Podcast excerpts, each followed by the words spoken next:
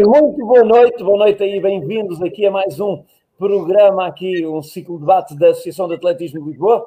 Hoje vamos falar de desporto adaptado, temos aqui uma série de atletas, talvez aquela, aquela que para o atletismo é, é de alguma forma a paixão que nos une, uh, e temos aqui umas caras bastante conhecidas. Começo pelo treinador que foi transversal a muitos atletas, andou durante 30 anos na lida com o desporto adaptado, o professor José Santos.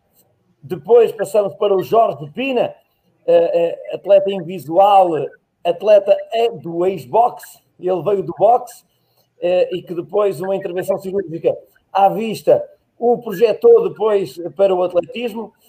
Ficámos, perdemos um boxer, ganhámos um, um atleta invisual. Depois aqui temos também embaixo o Paulo Coelho, várias vezes campeão paralímpico, e no setor feminino aqui, super representada, a Odete Piusa, que representa todas as meninas de desporto uh, adaptado e também, especialmente, aqui o desporto invisual.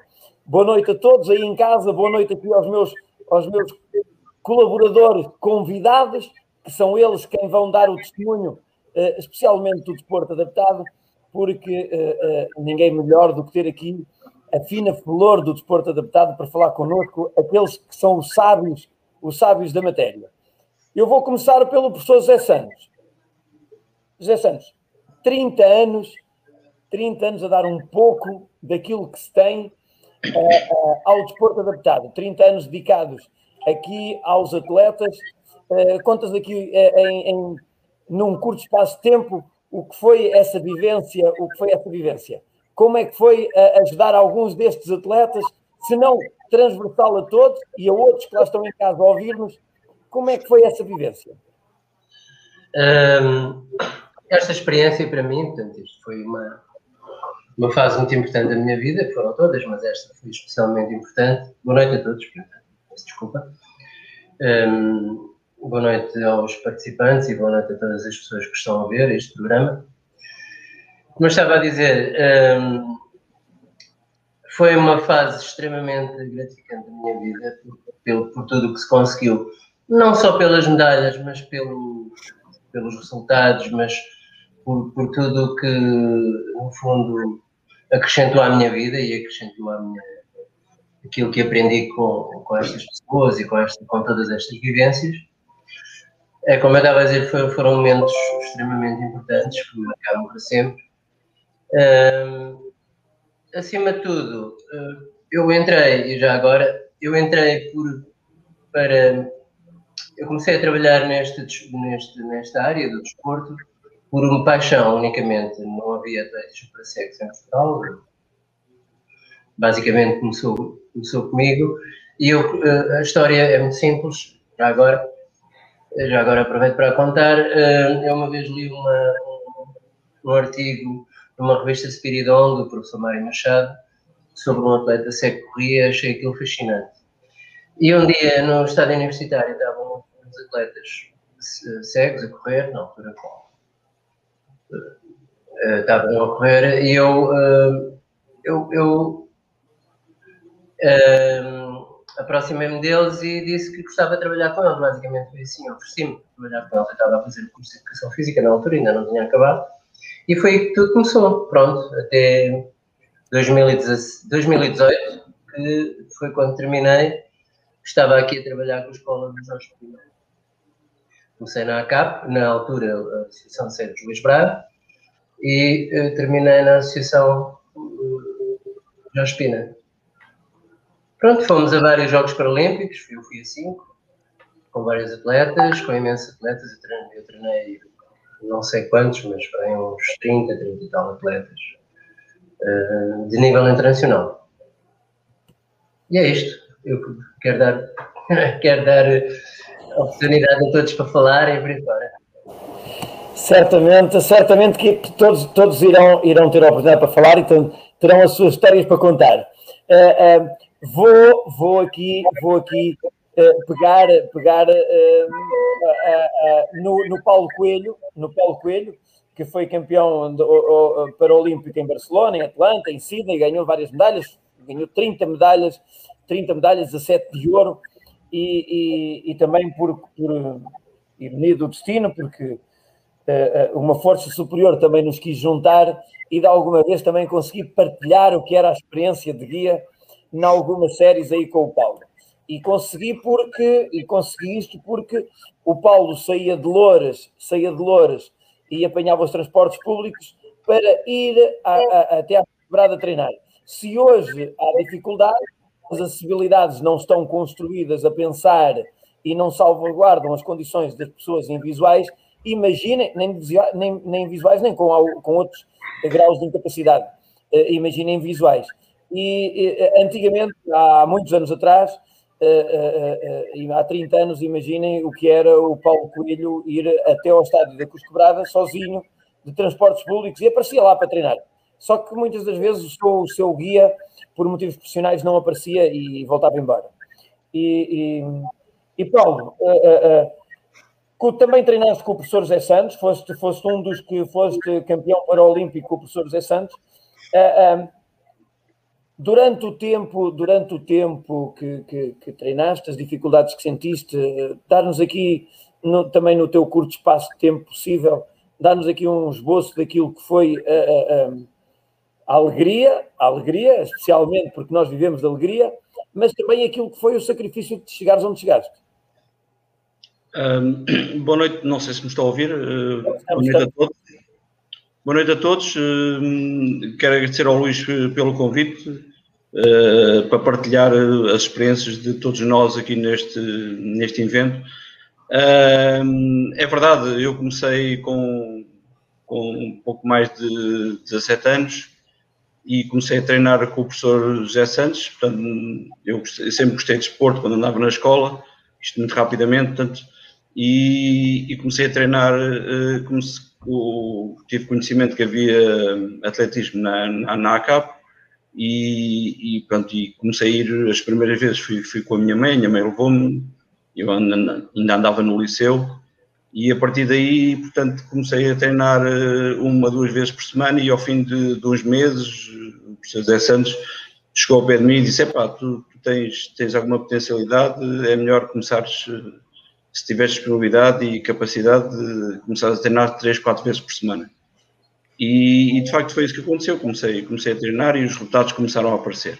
Isto resumidamente, um, e, e, e o, ao fim de dois anos estava a participar num, num, num primeiro campeonato da Europa uh, e pronto, e depois a partir daí, ao fim de seis, seis anos, fui participar nos Jogos Paralímpicos, cinco, cinco anos, fui participar nos Jogos Paralímpicos de Barcelona, onde conquistei as minhas primeiras medalhas e onde, e onde foi os, os Jogos marcantes, uh, para além de Sydney, os Jogos marcantes da minha carreira.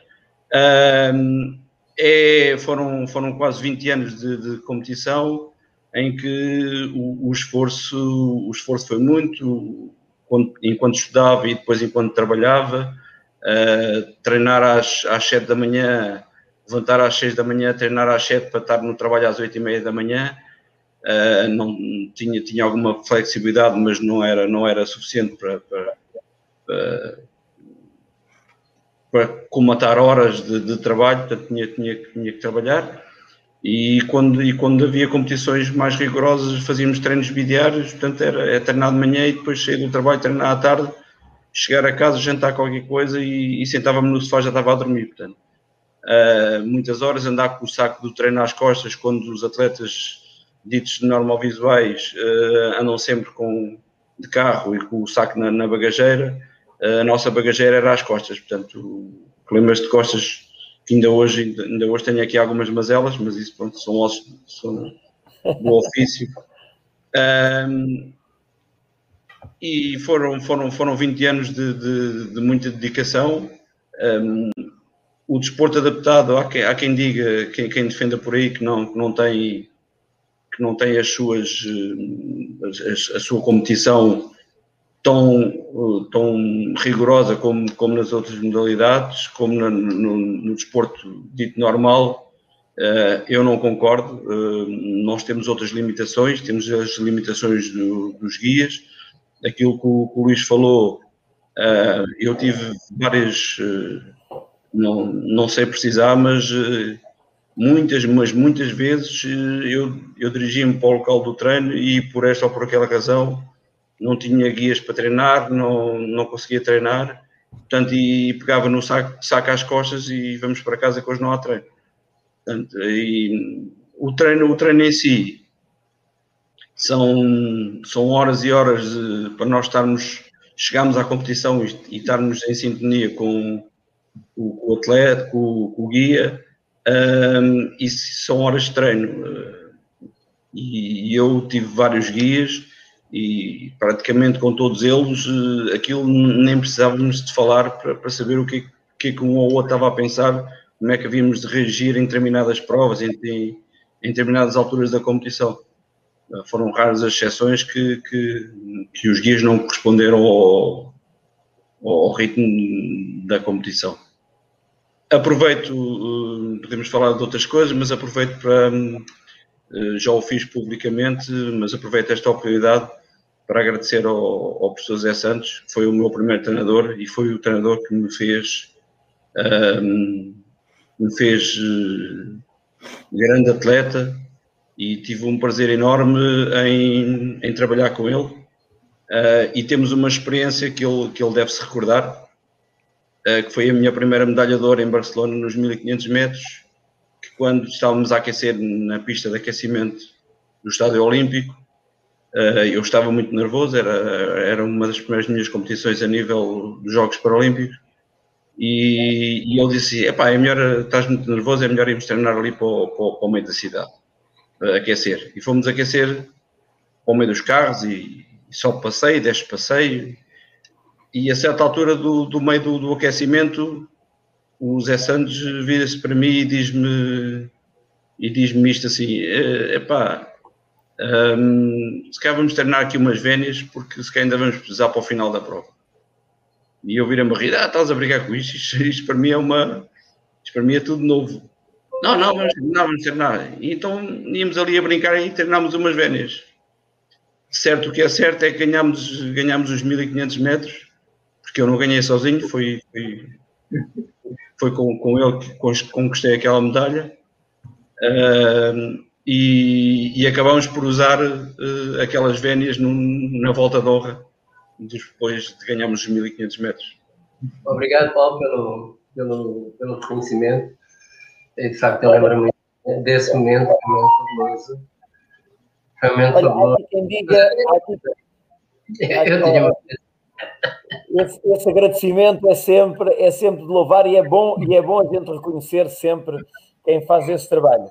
Uh, deixa dizer que há aqui um atleta, o Sérgio Silva, também um campeão do duatlo, que diz atleta e guia tem de ter uma simbiose perfeita, grandes momentos para a vida. Ele que também já teve a trabalhar com o Jorge Pina, dizer aqui também já passou por aqui outro guia, o, o, o Machado, que foi guia do Paulo Coelho também. Um, eu, eu não conheço todos os guias, não conheço todos os guias que, que, que trabalharam com vocês, mas ainda não vi por aqui o Nelson Cruz, nem, nem, o, nem aquele que. É, Ricardo, é o Ricardo Jorge, ajuda-me. Ah, contigo agora, Ricardo, é Ricardo Abreu, não é Ricardo Abreu. Ricardo Abreu costuma vir aqui às quintas-feiras, agora ainda não veio, mas deixa dizer-te aqui, pegar no. Ó oh, Jorge, agora vou-me virar para ti e vou pegar aqui naquilo que disse o, o Paulo Coelho. Hum. O Paulo Coelho diz qualquer coisa que dizem que o desporto, dizem que o desporto adaptado não é tão duro ou tão difícil como o normal, mas é. Uh, uh, e tu, tu és a testemunha disso, porque tu praticaste ainda, ainda no teu estado, ainda no teu estado completo de visão, uh, praticaste boxe ao mais alto nível, foste um, um excelente atleta de boxe e agora, depois de uma intervenção, viste limitado na visão.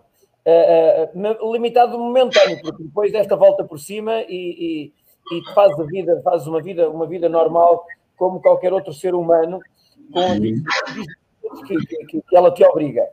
Tu achas que, que, que, que o desporto adaptado que praticas agora é, é, é, é menos duro do que aquele que praticavas enquanto, enquanto fazias boxe?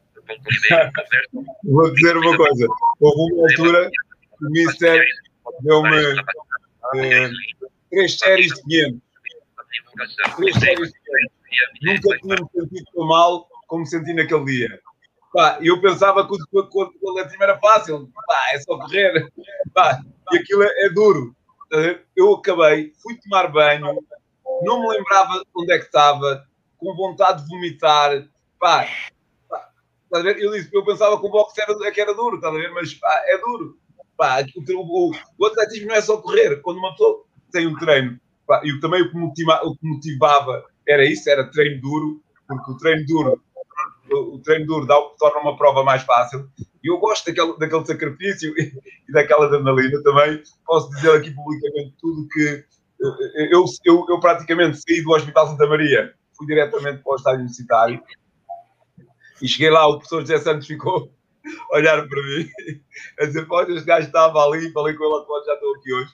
Pá, foi muito, muito gratificante para mim. Se calhar, se não fosse ter chegado ali ter, ter o Mister e ter aquela família que eu considero a minha família toda, quando eu lá cheguei a treinar, se calhar não tinha superado tanto essa dificuldade da perda de visão, mas foram eles que me ajudaram a ganhar outra forma de ver, outra forma de viver, outra forma de estar, porque acabei por, por não me lembrar, e até hoje não me lembro que sou cego, só me lembro que sou cego quando bate alguma coisa ou quando cai. Pá. E ensinaram muito, aprendi muito, e, e o professor José Santos soube tirar o que o melhor tinha ensinou-me muito, aprendi muito, e se, se, se, sou também o que sou e se, se vivo no desporto adaptado, gosto do desporto adaptado, foi o professor José Santos que me ensinou a gostar do desporto adaptado, a aceitar o desporto adaptado, a aceitar-me a mim também, a combater contra os meus medos e com as minhas incertezas, e deu-me coragem para, para, para aceitar os desafios todos que apareciam. Olha, eh, entrou aqui outro que eu também já sei que fez algumas vezes guia, o Carlos Freitas, que é da, da também está aqui a mandar um beijinho ao Paulo Coelho. Um forte abraço ao Paulo Coelho e, e, e um beijinho para o Deto. Paulo Coelho, os beijinhos é um só. Abraço. Já, um abraço já sabias que os beijinhos é para o Deto. Claro. Já, todos, já todos aqui, já todos sabíamos que hoje ia acontecer isto, né? Tendo uma menina, os beijinhos vão só para ela.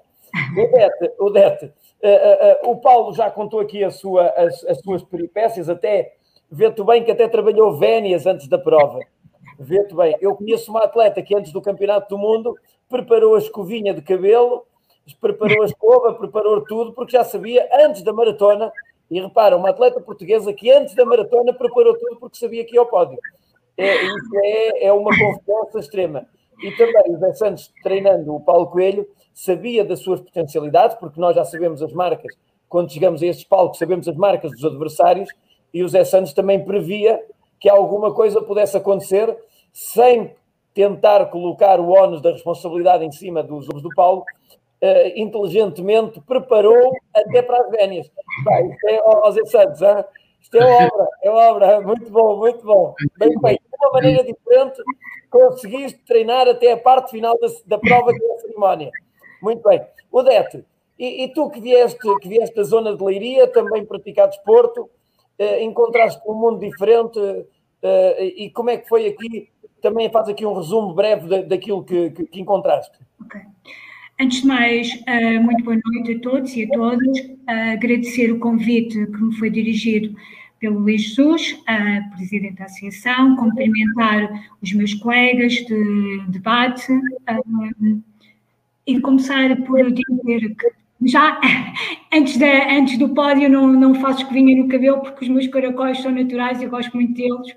Caracóis, portanto não perco tempo uh, uh, não perco tempo com o cabelo. Mas antes de começar a minha história posso dizer que uma das coisas que me lembra perfeitamente e muitos dos ensinamentos que ainda hoje, está, que ainda hoje tenho no atletismo, que ainda estou no ativo 27 anos depois, muitos dos ensinamentos e de algumas frases me foram ditas pelo professor José Santos, o meu primeiro treinador, que também aproveito para agradecer publicamente e reconhecer o papel uh, imprescindível e preponderante que teve em toda a minha carreira desportiva. Uh, e, uh, e lembro-me perfeitamente de às vezes estar estressada com aquelas coisas das meninas ou da depilação e ele, e ele dizer-me assim, mas tu achas que na hora da partida alguém está preocupado com isto ou com aquilo? Isto são coisas que ainda hoje, quando vou para a competição, as coisas mais, mais fúteis e mais, não, mais pequeninas ou ensinou-me a focar-me na competição. Isto para mim, uh, ainda hoje, isso ecoa na minha cabeça. Isto é muito importante. Para além de ser meu primeiro treinador, também foi meu guia. Foi com ele que eu fui aos primeiros jogos de atleta. Como é que eu apareci aqui? Uh, eu não vim propriamente fazer carreira desportiva, sou de Leiria, como, como já foi dito, sou de uma pequena aldeia lá no meio dos montes. Aquela, fiz parte de uma geração que ainda ia para a primária a pé, 3 quilómetros, em que fugíamos do, dos rapazes, porque o contexto era um contexto muito agressivo, e os rapazes queriam, queriam bater nas miúdas. Eu costumo dizer que a minha primeira competição de 1500 metros foi da catequese até a casa dos meus pais, havia lá uns miúdos que eram muito maus, isto para explicar que tínhamos uma vida muito ativa, não propriamente a fazer desporto, mas porque corríamos e saltávamos. Quando entrei, quando vim para a universidade, fui à Associação de Cegos e Ambliopes de Portugal e hum, estava lá escrito qualquer coisa de género, atletismo para pessoas cegas. Ora, eu fiz o ensino todo regular, portanto, eu não tinha contato com pessoas cegas. Para mim, tudo isto era, era um desafio, era uma novidade. E detestava correr. Aliás, devo dizer que nós na zona de Leiria temos grandes areais, com uma grande extensão, e às vezes íamos correr com os meus irmãos e com os meus primos, e eu ficava, já eles faziam de guias, eu ficava, no fundo, eu ficava sempre para trás, porque não íamos coordenados e ficava cansada, estava a correr. É verdade, estava a correr. Quando o professor José Santos me desafiou, alguns numa prova de demonstração, porque eu, eu fui lá experimentar, fazia manutenção, quando fui abordada a primeira vez, eu disse, correr, se tens de correr, isto não é para mim. E isto pensava eu realisticamente, qualquer coisa como ser Presidente da República ninguém pensa. Eu, quando cheguei, olhava para o Paulo Coelho, 92, 91, 92, Jogos de Barcelona. Eu vi o Paulo Coelho e o Carlos Lopes a treinar, a vomitar no chão, no Isto não é para mim. Eu, eu olhava para eles com uma, com uma admiração, com um deslumbramento. Cegos, uau, correm. Tudo isto eram realidades. A verdade é que comecei a treinar a realidade é que aquilo que gostava, a realidade é que disse que nunca queria ser atleta, até que em 94 foi um campeonato do mundo, também um bocadinho empurrado, é um facto, uh, um, e fiz mínimos para atleta. E quando se percebe que se faz mínimos para os Jogos Paralímpicos, as coisas mudam de tal maneira que em 96, março de 96, eu tive uma grande lesão, uma fratura de fadiga, que era suposto para passar um mês e passou dois, e passaram três, e passou três meses e meio, e fiz ressonâncias que ainda praticamente não se faziam, e concluímos com o Dr. Luís Horta que era uma, era uma fratura oblíqua. A verdade é que eu fui para a piscina, a verdade é que eu andei de canadiano, eu fiz tudo para perseguir o sonho, e fui à Atlanta, passado estes tempos outros, continuo a correr, passei dos 1500, estou a tentar a qualificação para Tóquio na maratona, já fiz uma maratona, que para quem não gostava de correr, uh, e tal como disse o Jorge Espina, subscrevo inteiramente. Quando corro na rua, sobe 10 passeios na praia, uh, no campo, em Monsanto, no meio de Monsanto, bem coordenada, eu confesso que me esqueço literalmente que não vejo. É realmente uma forma de viver, a forma. Uh, correr, o desporto para mim é uma forma de viver, é uma forma de estar. Acima da competição, é uma forma de estar. A competição vem por arrasto. Eu chego-se ali a dezembro e digo, já não, já não vou competir mais. E alguém diz, epá, mas, mas depois eh, vais engordar, depois tens de comprar roupa nova. Ah, vamos treinar só para a manutenção. Manutenção, mas sempre a rolar a sério. E aquilo vai rolando e chegamos a janeiro, fevereiro, março, já estamos a fazer a pista e já estamos outra vez em competição. Portanto, a competição acaba por ser uma consequência daquilo que nós fazemos durante o ano inteiro. Olha, está aqui, está aqui o, o o Tiago Miguel Silva a dizer saudades do grande Paulo, meu eterno diretor, a fabulosa Fiusa, sempre forte, o Big Jorge Pina, o, Big Jorge Pina é uma máquina. Ó oh, oh, oh, Zé, na verdade nós conhecemos a treinar, nós os dois conhecemos a treinar basicamente no Estado Nacional e em algumas provas que nós nos cruzávamos, Epá, e longe, longe nessa altura de eu pensar que tu ias fazer este trabalho espetacular com esses artistas que gente tem aqui, não é? Porque depois eu acabei por me cruzar com eles todos. Acabei por cruzar nos treinos com o Paulo Coelho, porque ele fez parte do meu grupo de treino. Cruzei-me com o Pina, com quem, com quem convivo com regularidade e organizamos os eventos do Jorge Pina em conjunto e eu vou lá, vou lá colaborar com o Jorge Pina. e depois, como o Odete Fiusa, eu encontro ou no Estado Universitário, mais no Monsanto. Monsanto. Nós somos, nós somos, nós somos clientes de Monsanto. nós somos clientes de Monsanto. Isso até só assim um bocado estranho. Só, é eu disse isso. Ó oh, oh, oh, Zé, mas na verdade estes três atletas, que são três magníficos atletas da nossa fina flor do desporto adaptado, uh, realmente quase que isto era combinado uma homenagem, estás a ver? Isto quase que servia de homenagem. Eu vou, vou dizer, eu não estou no teu lugar, mas sinto-me aí sempre comigo, sinto-me bastante orgulhoso de poder, de hoje podermos estar aqui a partilhar este momento, este momento espetacular pá, em que estes atletas eh, realmente transmitem umas palavras, daquelas palavras que enchem o coração, estás a ver?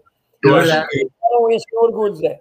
Estou sentido pelo, pelo, pelo que dizem apesar de pronto, também não quero parecer uh, uh, modesto porque um falso modesto porque de facto eu tenho consciência que tive uh, um papel muito importante na vida destas pessoas como eles tiveram na minha vida e é interessante que o Paulo Coelho e o Jorge Pina não, não foram contemporâneos, não se encontraram no treino muito diferentes Jorge Pina posso, e o Paulo julgo que termina mais ou menos nessa altura. Não sei se chegaram a treinar juntos. Não, não. E, e... Uh, treinar juntos acho que não, não, não me recordo. Não, não. Só, só tive com o Paulo Coelho, já o Paulo Coelho era dirigente. Já. Pois. Sim, mas. Olha, deixem-me dizer, deixem-me meter aqui uma bolacha de humor, porque as nossas conversas sem humor também, se você já me conhece, sabe o que vai sentido. Ó oh, oh, oh, Zé, mesmo que eles treinassem, eles não se iam um ao outro, por isso podia estar cada um numa ponta do estádio e outro noutra. Sabes que o Jorge e o Paulo também estavam focados no treino, nem se viam, mas pronto. Mas desculpa, Zé, oh, Zé, Zé, segue. Oh, oh, oh, passa, passa para o Zé, passa a imagem para o Zé. Exato, segue, Zé, desculpa. Mas hum, eu, o Pina contou aqui uma. Há, há, há, momentos da nossa vida que são importantes partilhar, e o Jorge contou aqui uma história que eu. Ele, ele, ele não falou assim muito concretamente, mas eu posso posso contar melhor a história dele. Uh, uh, há dois documentários uh, que, que Jorge Pena entra que fazia muito bem às pessoas verem. E ele, que é um, um, desses documentários, até foi premiado, na altura em que ele estava no boxe, ainda não era cego. E depois há um documentário a seguir enquanto ele fica cego. Eu, eu conheci-o entre os dois documentários, porque foi quando ele ficou cego. E há um amigo em comum nosso, foi o Pissarra, que me falou do corredor também, grande, que me falou no Jorge Pina e, e disse-me, olha, seria uma pessoa interessante, uma pessoa corre e tal, não sei o ficou cego, ele gostaria de, de, de, vir para o atletismo e para aí fora. E ele deu-me o número do Jorge Pina e eu, eu ligo-lhe e então, quando liga ao Jorge Pina, o Jorge Pina diz: Ah, tal, acabei de ser operado, estou no hospital. E eu, é pá, estás no hospital? Sim, sim, estou no hospital. Uh, então, tem calma, depois quando saís do hospital falamos. E ele diz: Não, não, marcamos já, marcamos já, para a semana estou. E eu, não, tem calma, recupera lá. Não, não, para a semana estou aí. E na semana seguinte, ele aparece lá no estado universitário, sozinho pá, vinha assim, era um dia, foi em fevereiro, se não estou em erro, estava foi à noite, estava um dia de chuva, daqueles dias de chuva.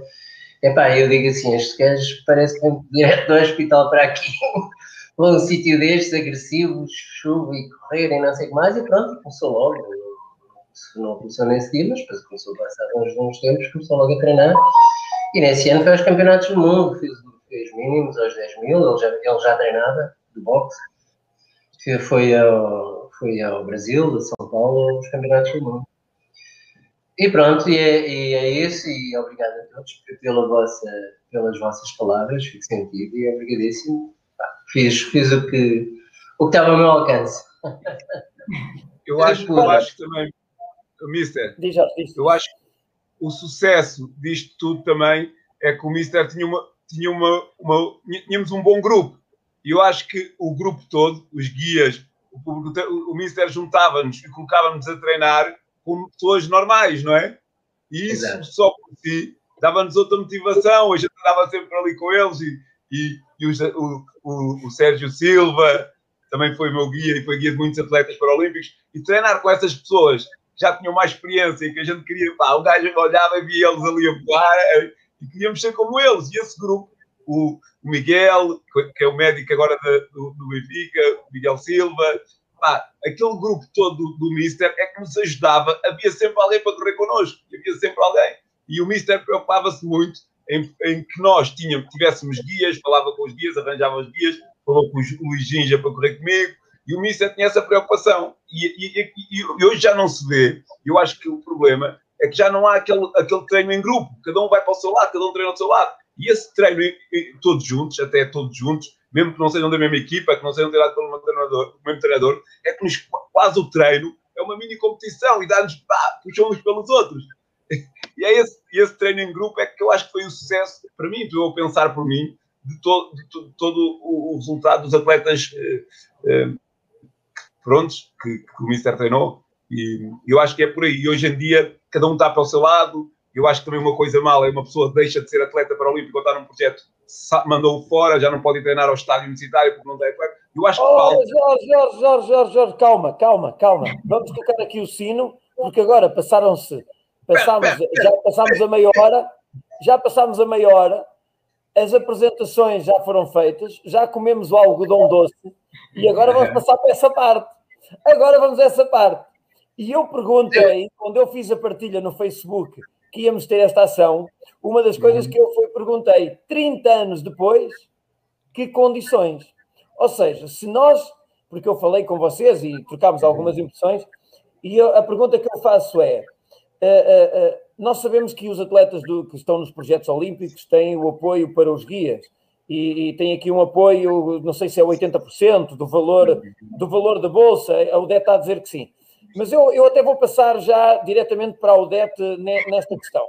É, Durante há, há 30 anos, o Paulo Coelho eh, não era atleta de alta competição, nada que se pareça, eh, vinha, vinha de Louras com as grandes dificuldades, com as grandes dificuldades, eh, eh, com a sua ajuda, o seu guia era a sua, a sua, eu não sei como é que se chama, o Paulo, A bengala.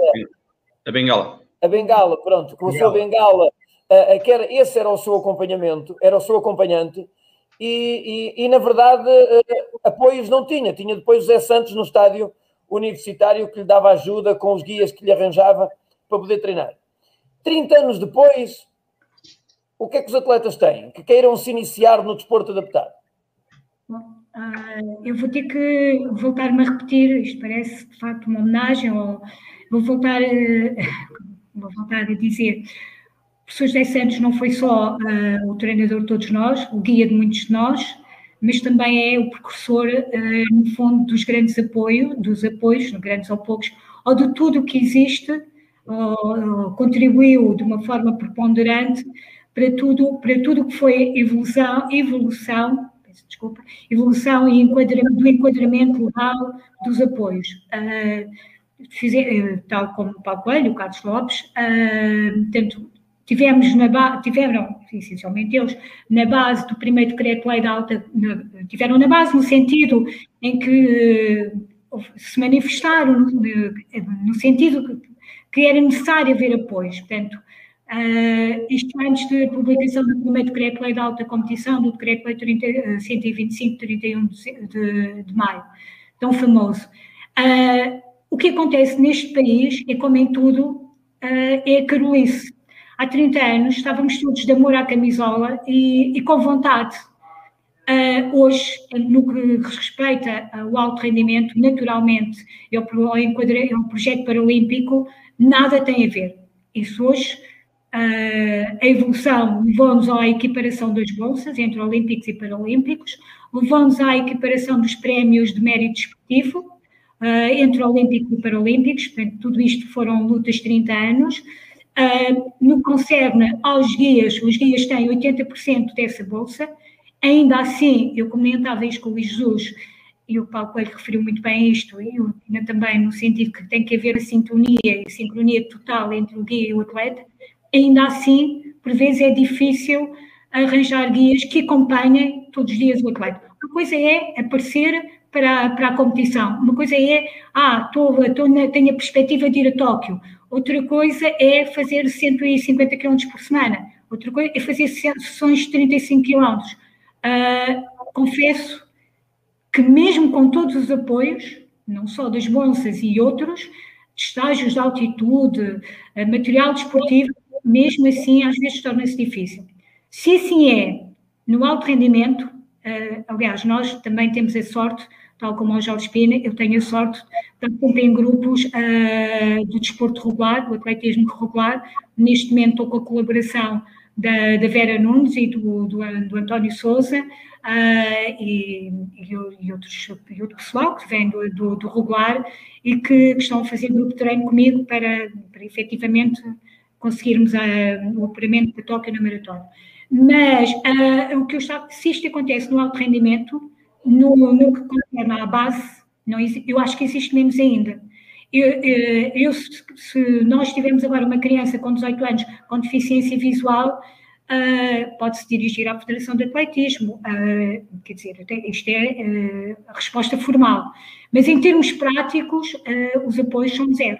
Não, acho que existem mesmo muito poucos apoios. Portanto, nós evoluímos muito, muito pouco. O que, o que acontece? Nós corremos o risco de perder atletas, não só na deficiência visual, mas também em outras deficiências e essencialmente nas deficiências mais severas, porque, por exemplo, nas deficiências mais leves, deficiência intelectual, etc., uh, ah, que são até deficiências borderline, conseguem correr sozinhos, será mais fácil. No nosso caso, acho muito difícil. Olha, eu, eu, eu deixei... Respondi às questões? Sim, sim, sim. Uh, uh, eu agora vou passar aqui, vou passar aqui a, a, outro, a outro menino. Eu, eu, eu tive, tive a honra, eu tive a honra de ser guia momentâneo na ausência do Helder Machado, porque estava, estava na faculdade da PSP e que era o guia do Paulo Coelho na altura.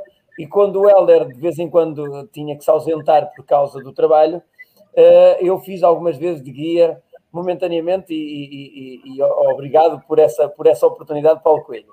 E, e, outra vez foi em Coimbra que eu ia, fui ver um corta-mato escolar, e reparem nisto, porque, ó oh, oh, oh, Susana, Susana Ferreira, eu sei que, que, que, nos estás a acompanhar e não te preocupes, porque todos os comentários que a gente vê aqui, uh, a gente considera os construtivos.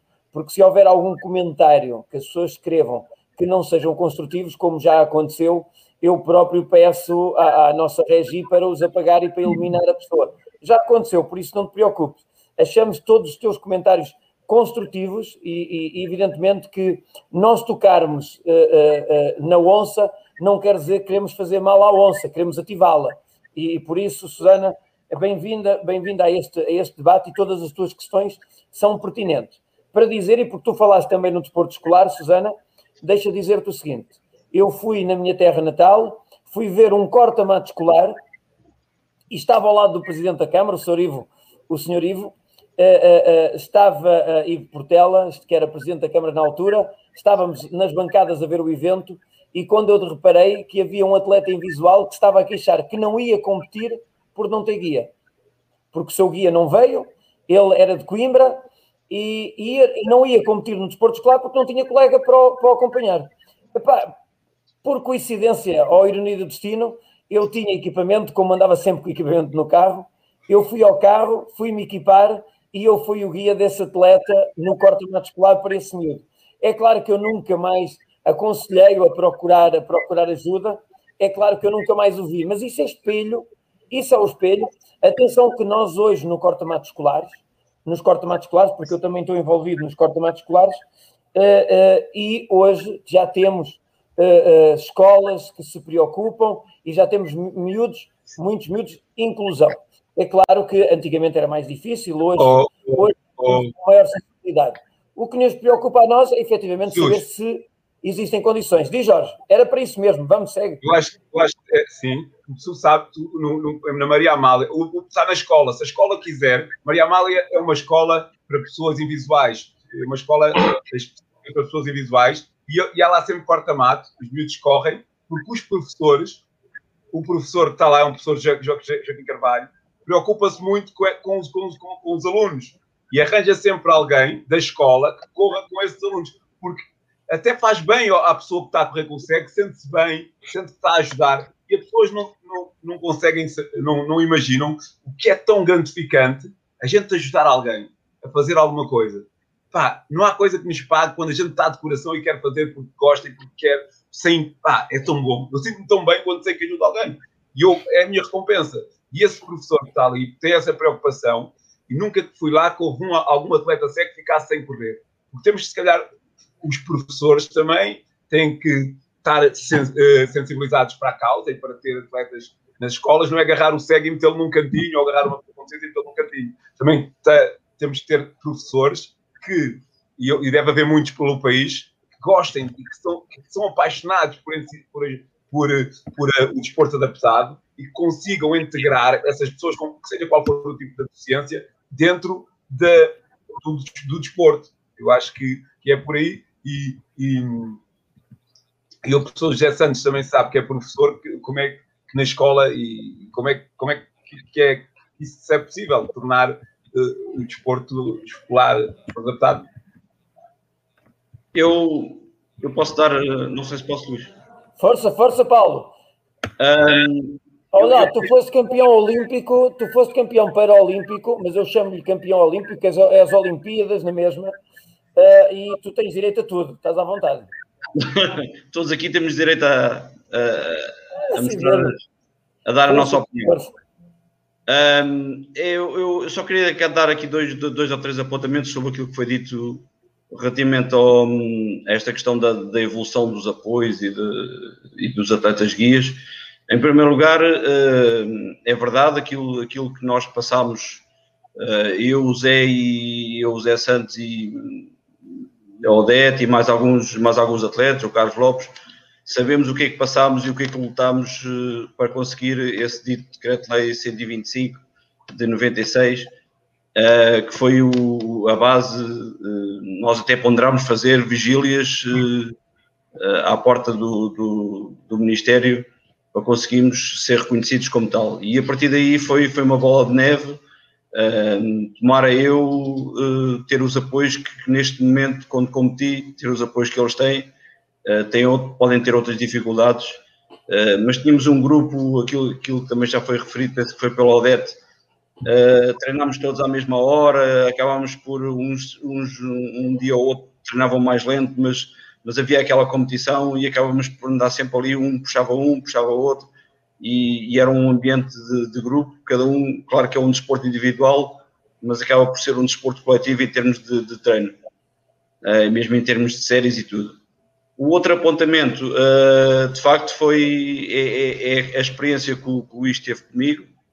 Uh, acompanhou-me em várias séries, fazia as séries dele e depois uh, acabou por fazer algumas séries comigo quando, quando, quando o Helder não, não estava bem ou, ou, ou não vinha. Acabou por ele ser sacrificado e fazer as outras séries comigo e desde já também lhe agradeço. De facto, foram, foram experiências uh, inesquecíveis mas é assim, isto, esta questão de ser guia não é, não é fácil. Eu tive, eu tive vários guias uh, e tive que mandar dois ou três embora porque não tinha jeito para a coisa. É, falando grosso e depressa, uh, inclusivamente um, do, um dos guias que eu tive, não, não vale a pena agora aqui adiantar nomes, mas um dos guias que eu tive ao fim do, do terceiro treino uh, mandou-me contra um pilarete daqueles de, de proibir o estacionamento. Ah e tive, dei, dei três cambalhotas no chão e tive para aí três semanas com o joelho inchado. Uh, portanto, nem, nem, toda a gente tem, tem jeito para, para, para ser guia. Uh, eu dispensei alguns e uh, já agora faço, faço homenagem ao, grande parte dos meus guias, o Miguel Saias, o Walter Felipe, o Paulo Souza, o, o, Car, o Carlos Freitas, José Santos uh, e penso que não, não estou a esquecer de nenhum uh, foram, foram, foram guias que, que, que sempre tiveram disponíveis, o, o Helder Machado, uh, e, e, isso é um, é, um, é um papel, é um papel que, que, eles, que eles sentem. E, e as medalhas que nós ganhamos uh, são, são parte conquistadas por, por eles, porque eles têm que estar, têm que treinar mais do que nós para estar à vontade, para nos dar todas as informações da competição. Quando, quando o atleta está completamente, passa a expressão, de língua de fora, um, o, guia não, não pode estar de língua de fora, senão não, não, não vamos conseguir fazer nada. Tem que estar à vontade, tem que estar mais fresco fisicamente para conseguir dar alguma informação relativamente à, à, à competição e, e se o adversário está muito longe, está muito perto, como é que devemos atacar, como é que não devemos atacar. Esse tipo de informações são, são, são tudo importantes. Uh. Força. Sim, segue, segue.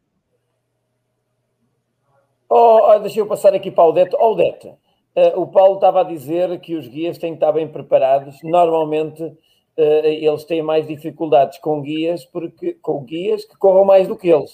Porque eu lembro-me, os guias, os guias do Paulo Coelho, para um atleta do nível do Paulo Coelho, eles tinham que acelerar, porque fazer as marcas que o Paulo fez, que o Paulo fez aos, aos 1500, quer dizer, aquilo não é, não é, não é para todos, não é?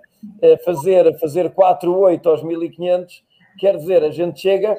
Eu vi, eu vi agora no, no, nos campeonatos de Portugal de pista coberta, o oitavo, o nono classificado fez 4-8. Uh, eh, quer dizer, uh, tu, tu agora tens uma atleta a acompanhar-te, uh, treinar bem, que é para a Vera Nunes não chegar atrás de ti em nenhuma prova. Nos, Vê lá, toma cuidado, não, não vais ter que ficar por ela. A Vera não precisa, a Vera fez 24 km no domingo, a 4 abaixo de 5 e a seguir foi eu fazer. Vivo, eu vivo, eu estive com vocês, eu estive com vocês. A Vera eu estive com vocês no final do treino. Como? Eu estive com vocês no final do treino, encontramos no final do Não, isso não sabe, no, no, domingo, no domingo. No, domingo, no domingo. A seguir mais, mais 5, a seguir a 24 e estava perfeitamente na boa. Bom, complementando aqui duas ou três coisas que o Paulo disse, um, e já agora, mais uma vez, eu acho que nós todos, nós, isto aqui é um bocadinho um encontro do Alain, peço desculpa. Uh, eu acho que há, há muito tempo, eu diria há muitos anos que não estávamos aqui todos juntos, ou pelo menos eu e o Paulo e o, e o José Santos, Uh, tenho dito em várias sedes isto, disse, disse isto ao Luís Jesus. Um, as marcas que foram feitas ao, uh, aos 1500 pelo Paulo Coelho, como todos sabemos, uh, são marcas de, de, referência, ainda hoje são. Uh, se àquela altura havia poucos atletas a fazerem 4-8, se, se, hoje existem pouco mais atletas a fazerem 4-8, um, a, a realidade é que as marcas aos 1500 evoluíram muito pouco. Uh, caso diferente, por exemplo, da, da, velocidade dos 100 e dos 200, uh, ah, também para os cheques totais, T11, que evoluíram bastante. Portanto, são marcas que todos nós nos devemos orgulhar, uh, porque de facto são marcas difíceis de, de, de, de bater, de alcançar. É o nosso único português. O Paulo referiu também que é difícil conciliar não é conciliar, sim, conciliar com os dias, as disponibilidades, é uma das grandes tarefas. É preciso que o, que o atleta, eu moro no centro de Lisboa, tenha essa facilidade, mas conciliar com a disponibilidade dos guias, eu tenho praticamente a minha vida em função dos guias. Se querem treinar a hora do almoço, isto para tudo bater certo, eu tenho que ter quase disponibilidade total. Não me perguntem como é que eu concilio a minha vida profissional. Ela vai se conciliando e trabalhei e, e trabalho, trabalho tenho, neste momento tenho um horário reduzido, com jornada contínua. Mas a verdade é que é um desafio conciliar disponibilidades. Mas, além disso, a questão da, da, da sintonia ou da sincronização não é fácil. A, nós estamos agora um grande desafio, e falando da Verinha, acima de tudo é preciso duas coisas para seguir: ter disponibilidade, disponibilidade mental, disponibilidade física. E isso já é uma grande vantagem. Se a pessoa não tem disponibilidade física ou mental, não vale a pena. E ter um grande coração. Porque independentemente do dinheiro, independente, assim, eu acho que o coração uh, seguia, é preciso estar, eu não posso dizer a última, a minha última metáfora, porque estamos em público, mas acima de tudo é preciso dedicar de si próprio em função do atleta. Não é, eu quero, eu sou guia, mas quero treinar a hora B, C e D. Não, eu tenho que ir em função do atleta. O atleta tem esta necessidade e isto é preciso ter uma grande, grande, grande bondade. Isto, eu sublinho isso. Mas, por outro lado, o guia tem uma grande, grande responsabilidade também. Passo aqui, estou-me a repetir, mas tem. A competição pode não correr bem, o acidente pode acontecer. Eu devo confessar que teve um, tive um acidente, estava a preparar a Maratona de Londres em 2019, com guia extremamente profissional, numa situação que não havia perigo nenhum. Eu corro no centro de Lisboa, corro no meio de Monsanto, uh, corro no meio dos carros, como estava a dizer o Paulo com 16 anos, corro no centro de Lisboa, no meio dos carros. Nós fazíamos tudo perfeito. A verdade é que no guincho, na ciclovia, onde nada fazia prever, num sítio completamente estúpido, a ciclovia tinha um pequeno desvio, desvio, desvio de altura, eu pus o pé mal posto, caí com a cara completamente, caí no chão com a cara completamente uh, desamparada, depois como aquilo era sobre uma vala, rodei sobre mim própria, bom, a verdade é que fraturei, parti dentes, tudo atrás, nada, nada à frente, fraturei maxilares, parti dentes, bom, não interessa, passado três dias, convenci o médico a não operar, passado três dias ou quatro estava a treinar outra vez. Culpa de quem? Ninguém. Toda a gente fica aqui com grande peso na consciência, como é óbvio. Por isso, eu presto uma grande, grande homenagem a todos os meus guias e a todos os guias, porque de facto é preciso ter, ter, ter bondade, estar disponível, e isso é muito importante. Queria também referir isto. Ó oh, oh, Jorge, oh, Jorge, entra hum. lá aí, entra lá aí, oh, oh, Damião, coloca aí a cara de Jorge, que ele já está a rir, ainda nem sabe o que é que eu lhe vou perguntar. o Jorge já sabe que daqui não pode vir coisa boa, mas pronto.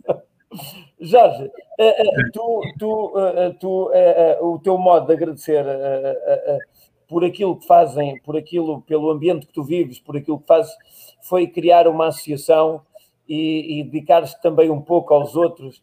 Eu sei, porque já partilhámos estas conversas, e isso é uma forma de tu agradeceres, dando de ti aos outros e sentir-te bem. Já o disseste hoje e também tu, uh, uh, enquanto, enquanto atleta de desporto adaptado, que precisas de guia, porque quem lá está em casa não sabe o que eu vou dizer a seguir. Porque só quem frequenta contigo no estádio universitário e aqui algumas redes sociais estão ligadas ao desporto adaptado uhum. conseguem conhecer o Jorge Pina por inteiro. Eu já te vi assistir provas de corta-mato, eu já te vi assistir provas de atletismo de alta competição na pista, quer uhum. dizer, eu já te vi, já te vi em todo lado mas também te vi a dar aulas de boxe. Yeah. explica lá aqui, explica lá aqui como é que é, como é que é esta sensação de, de tentar ajudar, de tentar ajudar nesse, também nesse ponto, porque tu tens a associação e dedicas-te muito, e eu uhum. sei que há muitos miúdos que precisam de ti para também fazer aquele papel que é o Paulo Coelho não tinha ajuda naquela altura e desbravou caminho, tal como o Deto, e agora tu que chegaste mais tarde, encontraste já aqui meio caminho feito por eles e por, por Carlos Lopes, e que tu também te dedicas a ajudar, a ajudar aquele trabalho que o Zé Santos teve com Sim. vocês, também tu te dedicas. Sim. Eh, antes de mais, o, o, o professor José Santos também foi responsável por, por esse projeto, por criarmos esse projeto, porque ele já tinha o know-how e passou-me o know-how e eu, eu, foi o meu, tipo, o meu mentor, ou, eu, ou ele, ele mentoria e ajudou-me a conseguir e o que é que eu tinha que fazer e de forma que eu tinha que fazer. É claro que ainda temos, ainda, ainda há muita coisa por fazer, não é? Uh, para conseguirmos ajudar e, e, ir buscar esses jovens que, que, que, que não têm um, opção ou que não têm prática, nós queremos oferecer essa prática uh, boxe, do atletismo e do, do goalball, nós temos também a associação também tem um projeto com goalball eh, para, para, para pessoas invisuais e normalvisuais, mas epá, é, aquela, é aquela vontade e aquele desejo de retribuir aquilo que me deram. Se repararem, eu, eu fui, eu, a mim encontraram, eu era um miúdo de rua, cresci num bairro social, era um miúdo problemático, tive alguns processos com álcool e droga, e o desporto, naquela altura, houve um treinador que agarrou em mim, levou-me para o boxe e ajudou-me e meteu-me no, no caminho. E eu quis retribuir tudo aquilo que me deram. Criei um projeto de boxe para tirar os miúdos da rua e para trabalhar com eles, na, na, trabalho de inclusão social através do boxe, e fui para o atletismo adaptado. Também quis retribuir aquilo que o professor José Santos me fez e me deu, a oportunidade. Em conjunto, nós dois falámos, criámos o projeto e hoje em dia é, é, é, é gratificante para mim eh, ajudar, ajudar crianças, ir às escolas dar palestras, motivar e inspirar, inspirar pessoas que é, que é isto que, que eu recebo, que é aqueles sorrisos e aquela alegria que, que aqueles jovens, quando estão a praticar desporto ou quando estão a fazer o boxe, seja o que for, conseguem me transmitir. Nem é porque se, há uns que conseguem ser campeões, outros não conseguem ser campeões, mas só o estarem ali e conseguirem me transmitir ou dar-me aquele sorriso, aquela energia positiva e, e poder-lhes proporcionar esses momentos, para mim já é gratificante. E é isto, ainda há muito trabalho a fazer, porque, porque há, o, o, quando, quando, quando o nosso objetivo, quando eu resolvi criar a escola de atletismo adaptado, foi porque nós, nós estamos a ver que os atletas, nós, nós estamos a, a ficar, a, a, realidade, estamos a ficar mais, mais velhos, está a faltar a fazer nas pernas, e nós olhamos para o lado e não vemos quem nos possa substituir, não é? Não vemos, porque não é quem nos possa substituir. O, o projeto continuar, não é? Os miúdos a aparecerem e, e malta jovem a aparecer. E eu acho que também foi isso que me levou e motivou e inspirou uh, a querer fazer também este trabalho. Mas ele é mais gratificante, é tão gratificante que não há, não há explicação e não há dinheiro que me possa pagar. E eu sinto-me feliz com isso. e, é, José, José, José, agora por dizer feliz com isso, feliz com isso, é, é, era assim que tu te sentias quando, quando, quando tomavas conta destes jovens? É que eles hoje já são adultos, até já são chefes de família. Mas olha lá, o, este, este miúdo que aqui está em baixo começou contigo com 17 anos, hein? Com 17 anos, é verdade. Eu gostava de, de vir aqui um, um pouco atrás. Uh, para complementar algumas coisas que disseram. E como isto é uma reunião de pessoas do atletismo, as pessoas sabem, percebem o que é que eu vou dizer. Nos anos 80, eu lembro-me que eu estava na faculdade na altura, uh, foi feito um, um, estudo sobre o sucesso da escola portuguesa de meio fundo.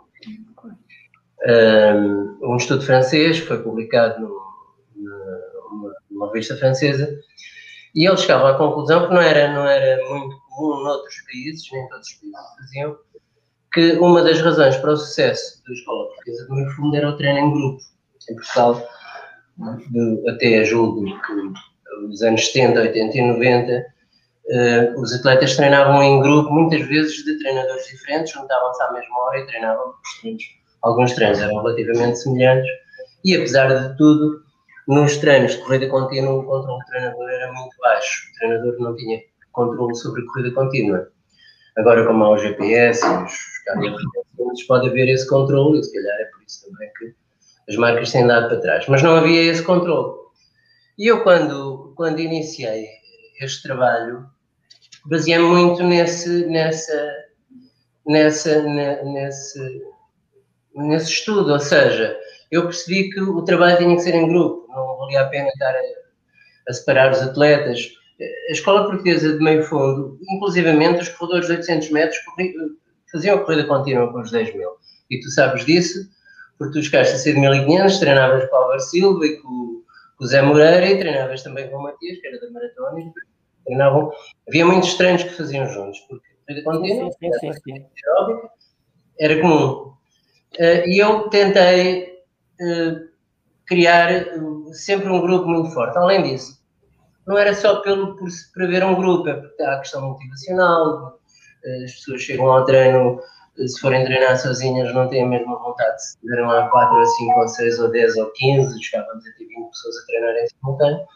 E depois houve uma outra coisa que eu percebi, que era eu tinha que ter guias muito bons.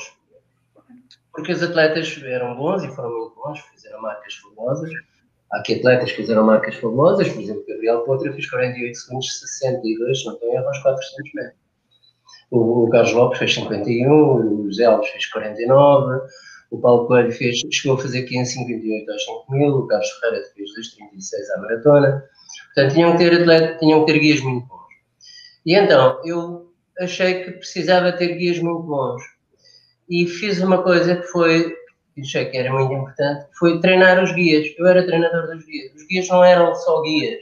Eu, eu treinava os guias para serem bons atletas, filiava-os, alguns até os filiava na ACAP, arranjava-lhes clube para eles correrem, tentava que eles tivessem gosto em ter uma carreira própria para serem bons atletas. Um, e, portanto, era uma e, e, e se nós repararmos, eu, por exemplo, houve uma pessoa que mandou para aí uma mensagem há pouco, foi um dos guias que eu tive, foi o Sérgio Silva.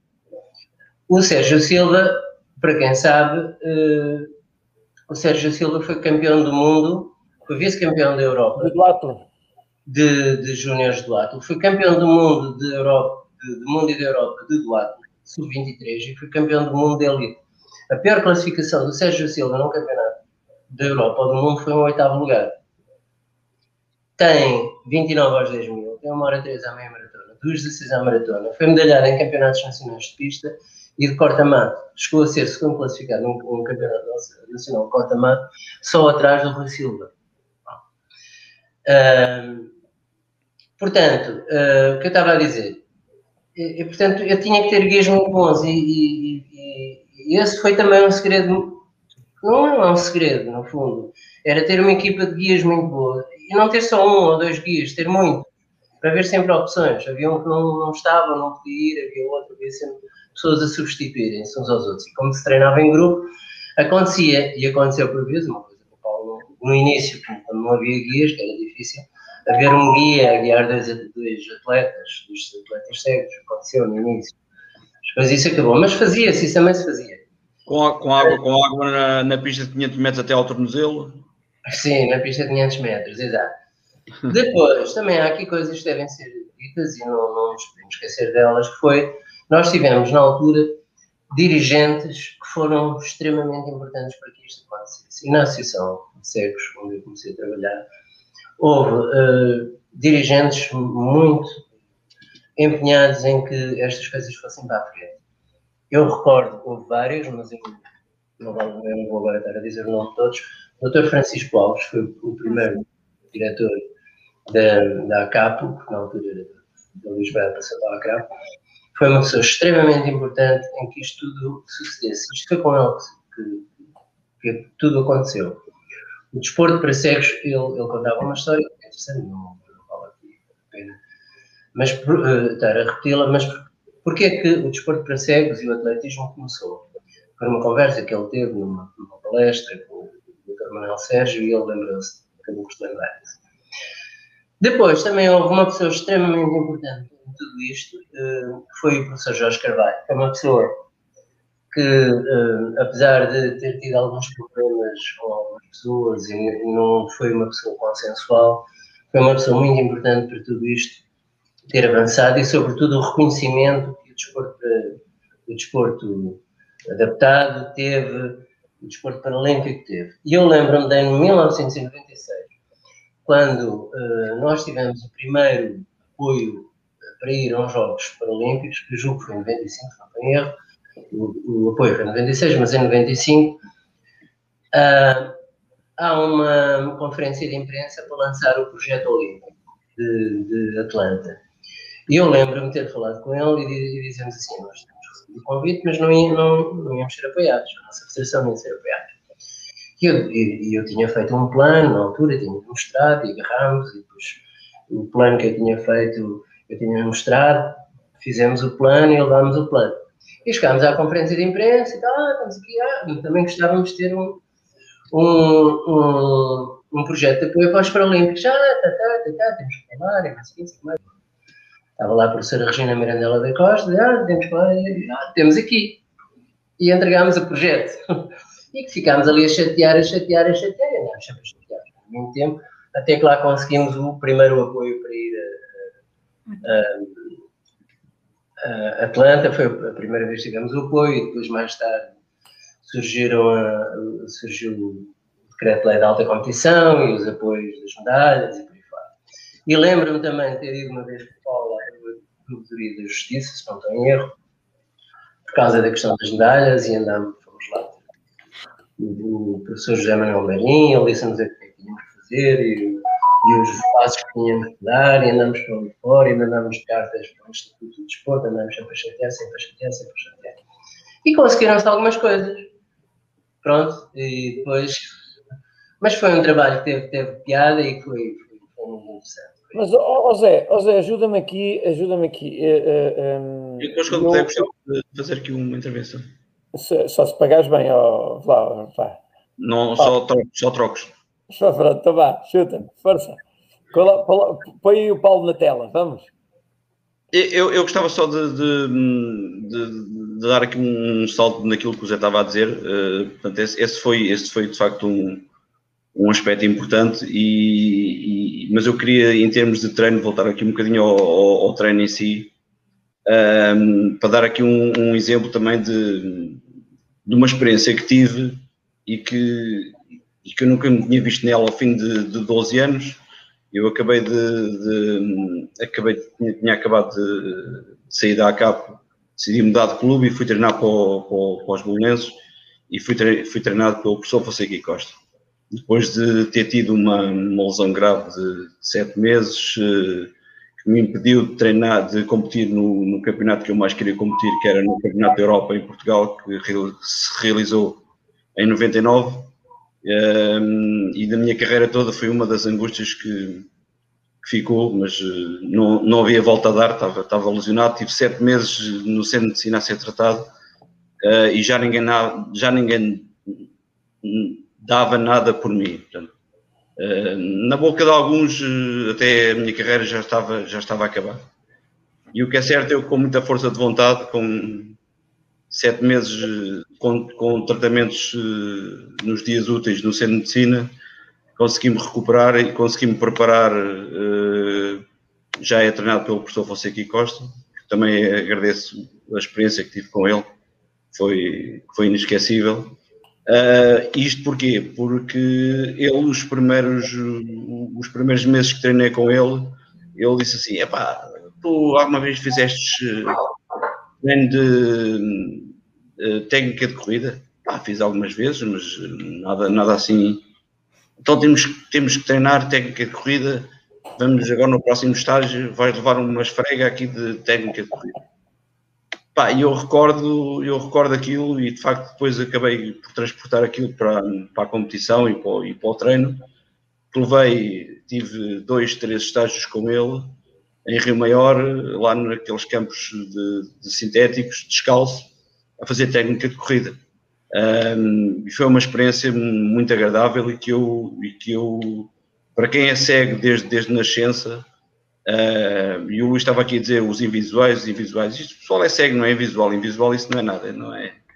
O pessoal é cego e acabou cego, é o que está no dicionário, é, é, é cego, ou cego total, ou cego, ou cego parcial, Uh, e, e, essa experiência foi, foi, foi enriquecedora, porque eu tinha feito pou, poucas, poucas vezes uh, e acabei por, naqueles, naqueles momentos de estágio onde tínhamos mais tempo disponível, por me dedicar àquilo e ao início não tinha, achava que aquilo não tinha, não tinha grande importância e acabei por, por reconhecer e depois transportar aquilo para a competição para os últimos 4, 5 anos que eu tive de competição uh, que acabei por depois aparecer nos, nos jogos, nos jogos de Sydney a ganhar os 1500 metros por meia cabeça e pronto, e, e depois acabei. Tu, e tu foste ver o vídeo finish, não foi? Visto que foi por meia cabeça. Não, não vi, não, não vi, não vi. Não vi, não vi, não vi, não vi estava, lá deitado, estava lá deitado no chão e estava a perguntar ao Gui que lugar é que ficámos e ele disse: Não sei. não sei, não sei. Uh, Olha lá, oh Paulo, tu, tu és contabilista, ouvi dizer, não é? Eh, sou, uh, não sou bem, sou, sou inspetor tributário, sim. É, é por isso que tens os bolsos das calças cozidos, é? Por causa de tirar moedas do bolso? Estão sempre cozidos, na parte de baixo. Olha, agora, como temos para aí, já, já temos para aí, não, eu ia dizer que estávamos, eu agora olhei aqui para o canto superior do lado esquerdo, já vamos com uma hora quase e dez de conversa. Agora vamos passar à, outra fase. Já, já fizemos aqui aquela parte do algodão doce, agora fizemos aqui um suflézinho, agora vamos para aquela parte em que temos que falar uh, o que é que é. Olha, está um agarrado, estão aqui a dizer o Tiago Miguel Silva é teu amigo, Paulo. O Tiago, Tiago Miguel, Miguel Silva é um grande mais. Ele está-me a dar aqui umas dicas que tu nem sabes. Ele, ele teve comigo. Mensagens, hein? Miguel Silva teve, o Tiago Silva teve comigo na, na direção, na primeira direção da, da Andevis que neste momento é a Associação Nacional de Desporto para Deficientes Visuais, que é, que é, que é que neste momento gera. Então, é para deficientes visuais, não é para cegos, hein?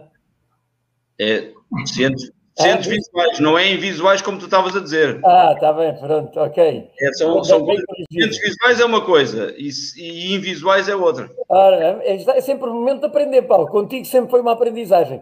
Olha, agora vamos passar aqui à fase concreta.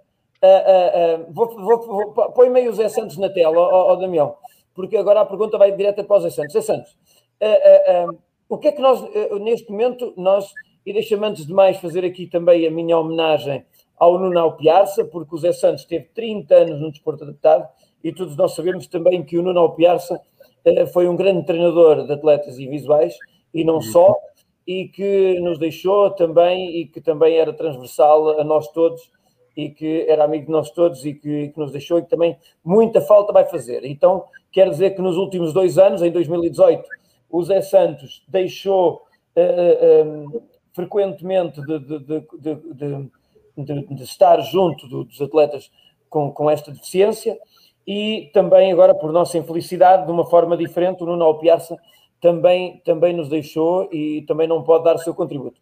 O que é que neste momento tu achas que é, é, é, é imprescindível para nós captarmos novos atletas que, que, são invisuais, neste caso cegos, que são cegos, uh, totais ou parciais, pegando aqui na, na, nomenclatura aqui do, do, do, do, do Paulo, e, e, e dizer-me o que é que neste momento, para quem lá está em casa, eh, para poderem também, porque muitas das vezes quem nos está a ouvir, eu vi há bocado aqui a Cláudia Reis, que vocês sabem quem é, não é? A Cláudia Reis, que é também conhecida de nós todos, a estar aqui a dizer, a, a vir aqui cumprimentar-nos, e outras pessoas lá estão em casa que muitas das vezes estão-nos a ouvir e que se calhar têm muita influência também e nos podem ajudar a fazer alguma pressão.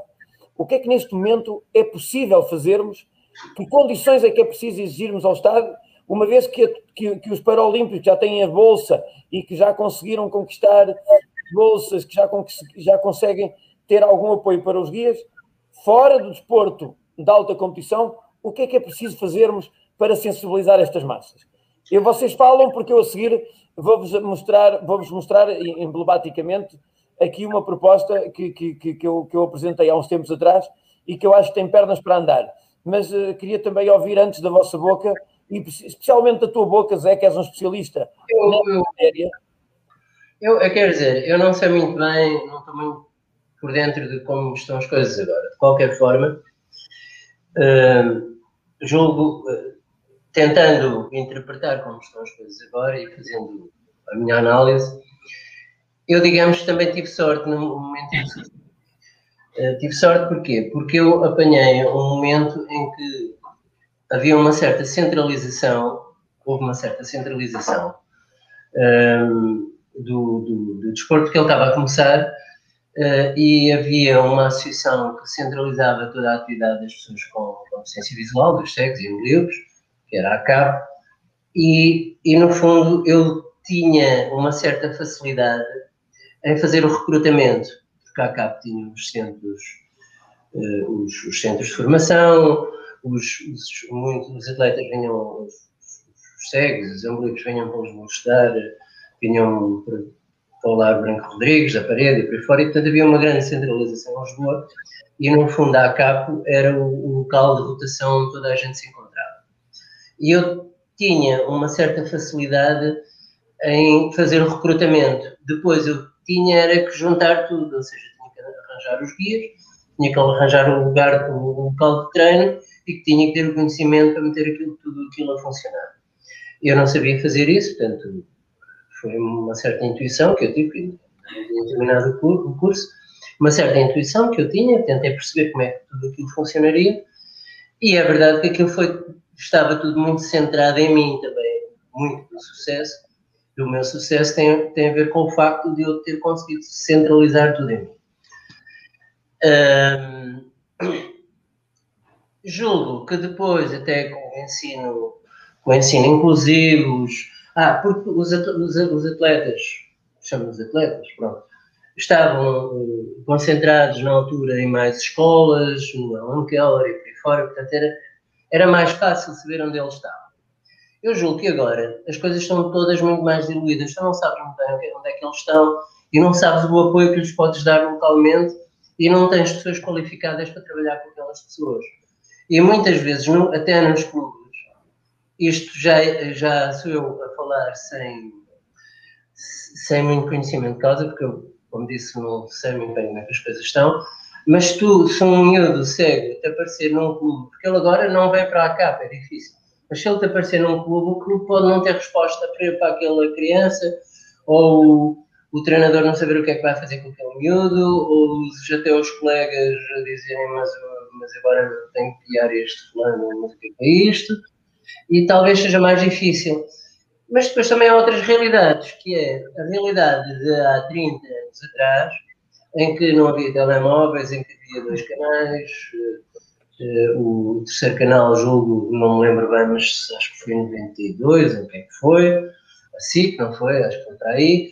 Havia pouca televisão, não havia telemóveis e, e o desporto era uma forma de nós passarmos muito tempo e havia poucas, não havia oferta desportiva, que há agora, é imensa oferta desportiva, mas isto é transversal, não é só no, no desporto paralímpico, é no desporto normal. Portanto, nós antigamente o que é que era? Íamos para o atletismo, para o futebol e pouco mais, pronto.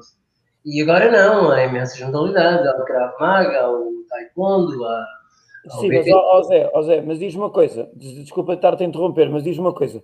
A, a, a, a minha pergunta é no sentido de hoje, hoje, o que é que nós poderíamos fazer? Achas que o modelo de centralizar um, um, um grupo de treino, um grupo de apoio, com vários guias no mesmo sítio, porque se um atleta não aparecesse, estava o guia que pudesse subir, substituir outro treino. Uh, se calhar criarmos uma, um, um, local, um local com condições, e eu já aqui já estou a adiantar um pouco. Achas que criar um local com condições seria o ideal, uma vez está tudo espalhado sem condições nenhumas? Isso não seria, isso a meu ver, não seria bom só para o desporto uh, paralímpico, só para o atletismo para cegos ou para, para, para pessoas com deficiência. Eu acho que isso seria bom para todo o atletismo, aliás. E agora, uma realidade que eu conheci foi o, o da Federação de Triatlo, um, um, uma fase extremamente importante de desenvolvimento da Federação de Triatlo foi quando começa o CAR, Centro da, com, com o professor uh, uh, uh, com, o, com, na altura, diretor técnico nacional, também tem uma grande concentração de atletas no CAR e que teve o seu sucesso, portanto. É claro que os centros, os centros de alto no fundo, é tentar criar um centro de alto um local de encontro de pessoas. É, é importante. Agora, a questão é, depois as pessoas sujeitam-se depois de ter uma hora ou uma hora e meia para chegar a casa. Antigamente nós sujeitávamos a isso, e eu não sei se agora as pessoas estão disponíveis para sujeitar a isso. Eu lembro-me, e agora deixa-me dizer-te isto. Eu lembro-me, eu costumava contar isto aos meus atletas, ainda há pouco tempo. Eu, eu na altura vivia em Oeiras, ainda não era, era perto. Eu demorava uma hora a ir para o de Oeiras, mesmo assim porque a pé. Demorava uma hora a chegar ao Estádio Nacional para ir correr 45 minutos e depois demorava mais uma hora para casa para ir correr 45 minutos. Eu não estou a ver quem é que, quem é faria isso agora. Percebes? Sim, sim, sim. sim, sim. Eu não sei se eu, eu, eu, acredito, eu acredito que nós, seja sempre isso que nós dizemos. Atenção, normalmente, normalmente é isso que nós que nós, disse, de, de, que nós temos a, a percepção ou, ou, a facilidade em dizer.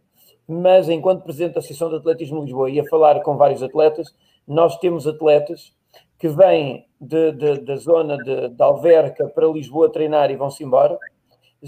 Alverca, Sacavém, uh, por aí, Póvoa de Santo Adrião, por aí. Temos atletas que vêm da outra margem treinar ao Estádio Nacional e vão-se embora.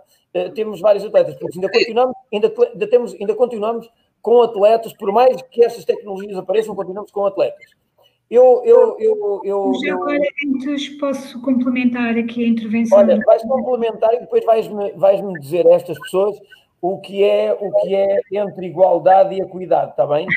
Não te esqueças, não te esqueças dessa, dessa palavra, uh, uh, está bem? Complementas e depois arrematas.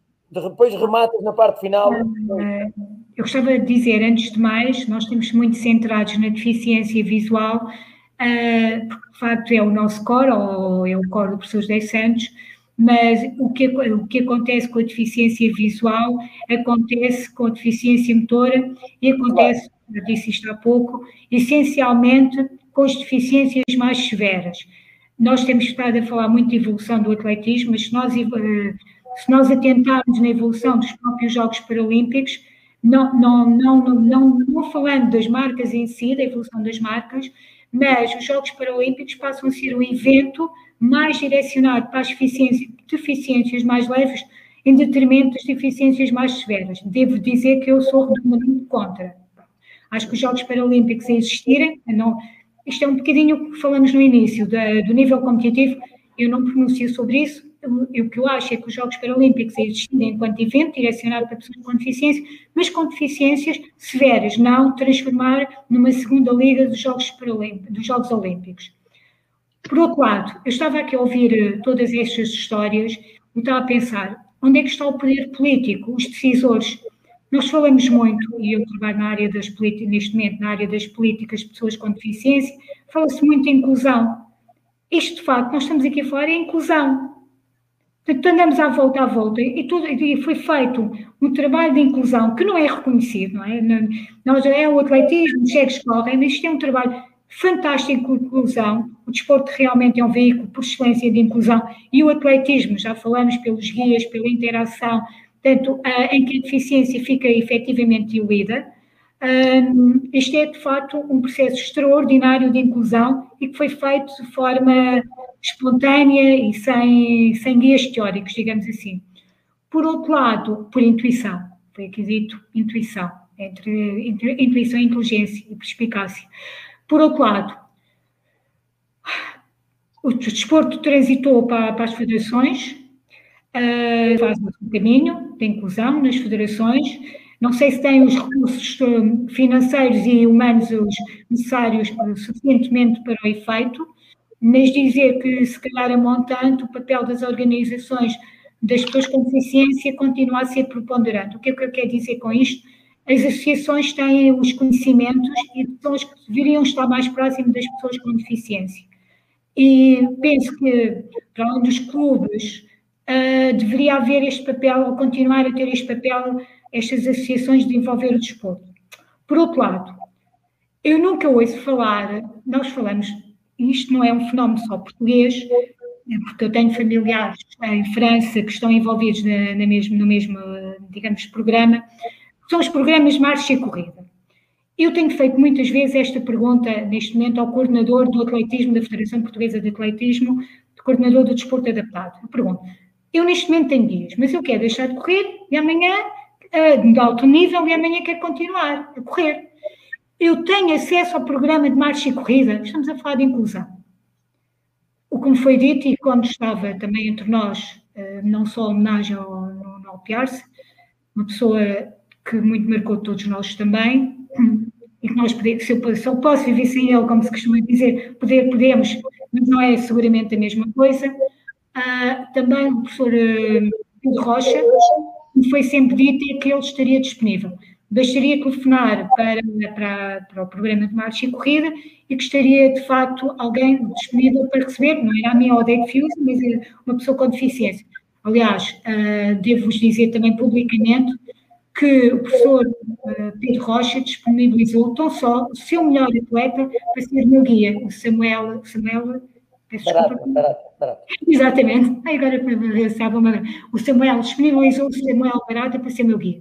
Portanto, eu acho que ninguém explora esta questão do, do programa de marcha e corrida, uh, se calhar não é tanto da formação, mas de facto os programas de marcha em corrida Uh, imagina, vou a Leiria, preciso de guias lá, e normalmente faço isto caseiramente, é o primo que já corre, não sei o quê, é o irmão, é ele, é, é o amigo, não sei o quê, que foi, pronto.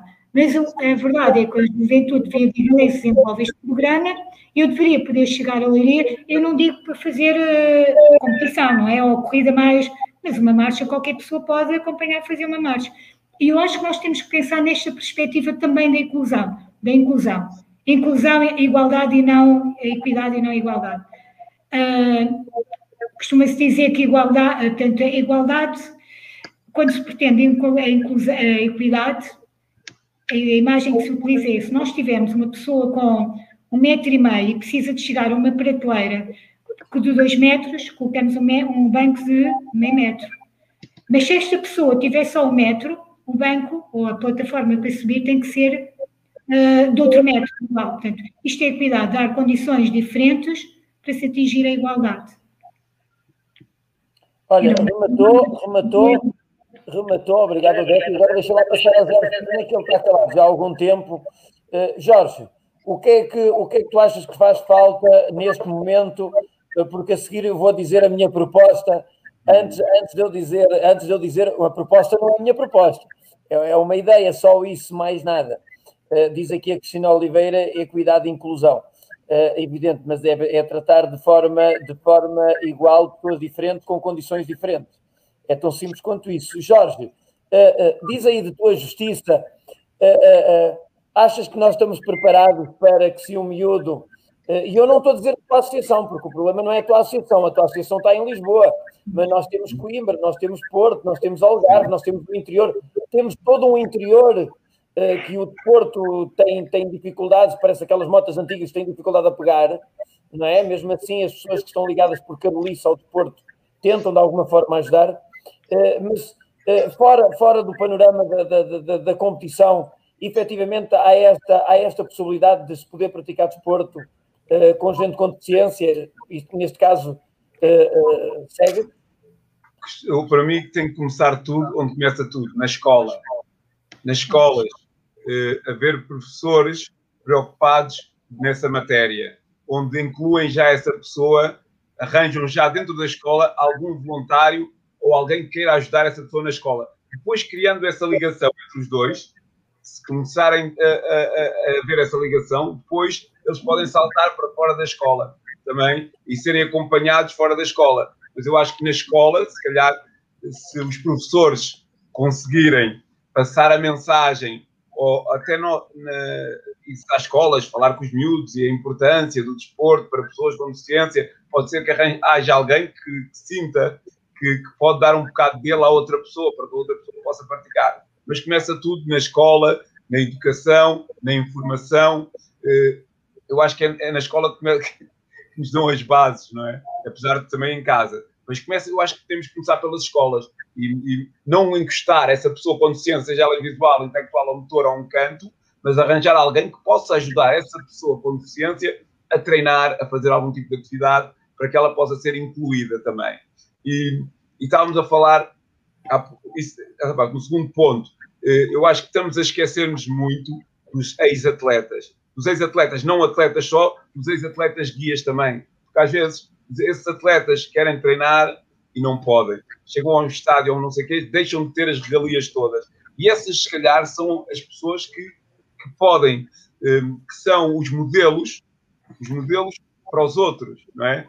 E, e nós, se calhar, não, não soubemos aproveitar esses modelos para levar às escolas as pessoas com deficiência, para darem palestras, para falar, falarem o que é o desporto de o desporto para cegos, se calhar numa escola onde há só pessoas invisuais. E eu acho que esse trabalho tem que começar nas escolas, se calhar nas primárias.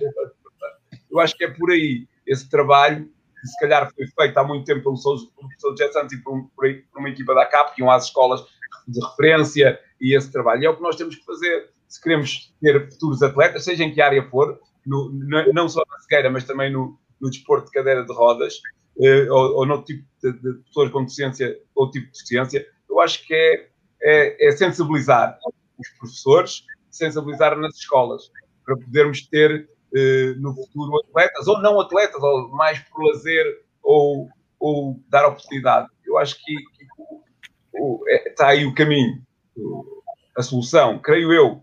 Eh, é o que eu costumo fazer, ir às escolas, falar e partilhar, mas todos nós conseguíssemos nessas escolas de referência ir lá falar com atletas, possam partilhar um pouco da sua experiência, da sua história, a importância do desporto, para ele, não só pela parte física, mas também pela, a cabeça, a parte mental. É isso que o desporto me deu. Eu, quando vou praticar desporto, não vou praticar desporto porque, quero vencer também e quero ganhar, mas porque me faz sentir bem, dá-me motiva, dá-me dá eu quero vencer, eu quero me vencer a mim primeiro para depois vencer o resto. Mas é bom, o desporto é bom. E é isto que tem que se levar à escola, as pessoas para falarem do desporto, para falarem de, de, de, do desporto adaptado, para falarem de tudo. Eu acho que é por aí. Não sei Olha, se é. Estou certo uh, ou não. Chegou aqui, chegou aqui, chegou aqui, pegando, seguindo as tuas palavras, chegou aqui um artista, agora do outro lado, que há bocado já falámos dele, mas eu só ouvi agora aqui nos comentários. Uh, um dos teus guias, um dos teus guias corre menos que tu, a gente sabe. O Ricardo Abreu. Uhum. apareceu aqui agora, apareceu aqui agora também a comentar, ele que é um frequentador assíduo nas, das nossas quintas-feiras uh, uh, e que também é uma excelente pessoa. Uh, deixa, deixa-me também dar aqui os meus parabéns a todos estes guias que colaboraram, colaboraram com vocês. Eu conheço uma grande maioria. Há muitos, pá. O, o, o, o Paulo Ramos, o super guia, todos foram importantes para o nosso super. É, é, eu, conheço, eu conheço a maioria deles, eh, porque, eh, pronto, na verdade era aquilo que o Zé Santos diz. Eles, eles eram guias, mas também eram atletas e, e muitas das vezes cruzaram-se comigo e continuam-se a cruzar. E daí, a Associação de Lisboa tem feito uma coisa desde o início e já o fazia anteriormente com o Dr. Marcelo de Almeida e, e, e agora nós demos continuidade que é todos os nossos eventos estão abertos a pessoas com deficiência. Uh, uh, basta, que, basta que o DEP deixa de dizer que a prova de sábado foi cancelada. Mas ah, foi. A prova de sábado foi cancelada. Ainda bem, estás a dizer isso, que, que isso. Pronto, é, estava tudo alterado. É, eu pensei que já me ia escapar do treino longo, mas e aí eu. Pronto, tens, tens que remarcar outra vez, tens que dizer à Vera que tem que entrar, puxar os cordões das sapatilhas outra vez. Olha, mas deixa-me continuar aqui o meu raciocínio dizendo o seguinte, dizendo também eu presto aqui a minha homenagem a, a, todos os guias e também que a Associação de Atletismo de Lisboa, enquanto, enquanto eu presidir, e penso que todos irão, os que, os que, me, os que seguirem este caminho e que vierem para, para o meu lugar, uh, uh, também certamente terão a mesma disponibilidade e encontram no desporto federado uma potencial solução para ajudar. O que acontece é que nós temos que formar pessoas nas escolas, evidentemente temos que formar os pais. Dizia aqui o Alder Machado que nós também temos que formar os pais para esta possibilidade, dizer-lhe qual o caminho, qual o caminho que eles devem seguir. Devemos a seguir aos pais uh, aproveitar e ter nas convenções e nas palestras, sensibilizar os professores para que tenham meninos com deficiência para os, para os encaminhar para o sítio certo. Uh, uh, também olhar, como disse o Jorge, para os, para os atletas que, como o Paulo Coelho, Paulo, se quiseres, se tu quiseres vir treinar um dia, não todos os dias, porque eu não tenho arcabouço para ti todos os dias. Se quiseres vir um dia ou outro treinar aqui aquela luz, já sabes. Uh, tens aqui um dia, não sei se aguenta o teu ritmo, mas pronto. Não, não, eu, eu já, treino, já treino pouco. Pelo menos vamos recordar os velhos tempos. E oh, dizer, dizer que eu também penso e preocupa muito aqueles que hoje querem correr, Jorge. Os que hoje Sabe, querem é, correr, chego, hoje querem Chegou ali ao estádio, ai, não pode entrar, tem que pagar ou não sei o quê. Eu, e, e, e por falar em estádio, por falar em estádio, nestes dias eu apresentei um projeto porque com o falecimento do Nuno Piarça uh, alertaram-se uma série de sensibilidades. E, e eu fui, fui, de, fui, de, uma das pessoas que, que, fiquei, fiquei completamente transtornado, tal como vocês todos certamente, com, com o desaparecimento do Nuno, uh, fisicamente, claro está, e, e, que, e que, que pensei como é que poderia também eu dar o meu contributo. Eh, embora eu não possa, não possa, porque não tenho essa disponibilidade, nem física, nem, nem também por vezes de tempo para, para poder ser, ser um guia, então pensei numa outra solução. Eu posso dar o meu contributo de uma forma que sendo guia sem estar presente. E eu, eu, eu apresentei, eu nesses dias partilhei esta ideia já com algumas pessoas, inclusive com, com, a, com a Udete, e estava-lhe a dizer que a Pista 2 apresentei um projeto, ainda que, que, que, que, que só assim tipo, tipo, tipo um esboço, eh, no estádio universitário e, e, também com outras pessoas da tutela, dizendo que o nosso desporto adaptado tinha que fazer alguma coisa por ele. Nós temos um estádio universitário que é o estádio mais central do país. É um estádio com as melhores acessibilidades do país. É um estádio com uma potencialidade imenda, imensa. É um estádio que foi construído em 1994, estádio de honra, eh, estádio Tartan, Parque Tartan, estádio de honra e pista 2, com o Campeonato do Mundo de, de Júniores de 1994. E, e eu apresentei uma solução que era construir um guia físico, um suporte físico em toda a volta da pista número 2, em que a única coisa que, que, era, que era movível era a entrada, ou seja, tinha tipo um bocado do varão fazia de cancela para que as pessoas pudessem entrar para dentro do estádio. E mal o atleta entra, ele baixa uh, uh, para poder frequentar. Então imaginem-vos Imaginem vocês que um atleta invisual podia entrar a qualquer hora, porque este atleta se, é, é, está considerado que os atletas têm o apoio, está considerado que os guias têm apoio. Na verdade, tirando esses atletas, ninguém é apoiado. Então vamos tentar aqui fazer a tal inclusão, a, a, a tal equidade, dar condições a quem precisa. E por que não a pista 6 do estádio, da pista número 2 do estádio universitário, a pista de 6, a pista de fora, ter um varão em toda a volta, seja ele redondo ou seja com a calha, que possa correr a guia lá dentro, para que o atleta possa ir a correr com guia. Porque é que quando estão dois atletas, porque é que os atletas não têm um sensor que quando um atleta se aproxima do outro, porque andam dois a correr, a velocidade pode ser diferente, eh, mas porque é que eles não têm um sensor que alerta sempre que há uma proximidade inferior a 5 metros, por exemplo? E um atleta como o Dete, como, como o Paulo Coelho, como o Jorge Pina, como o Carlos Lopes, como tantos outros, podiam chegar ao estádio universitário, primeiro, não ter que pagar. Primeiro, não ter que pagar, porque o Estado não lhe dá garantias nem condições para que eles possam praticar desporto sem, sem ter condições. Como o Estado não lhe garante a prática desportiva porque não tem condições, a única forma é ajudá-los, é facilitar-lhes o pagamento nesse sentido.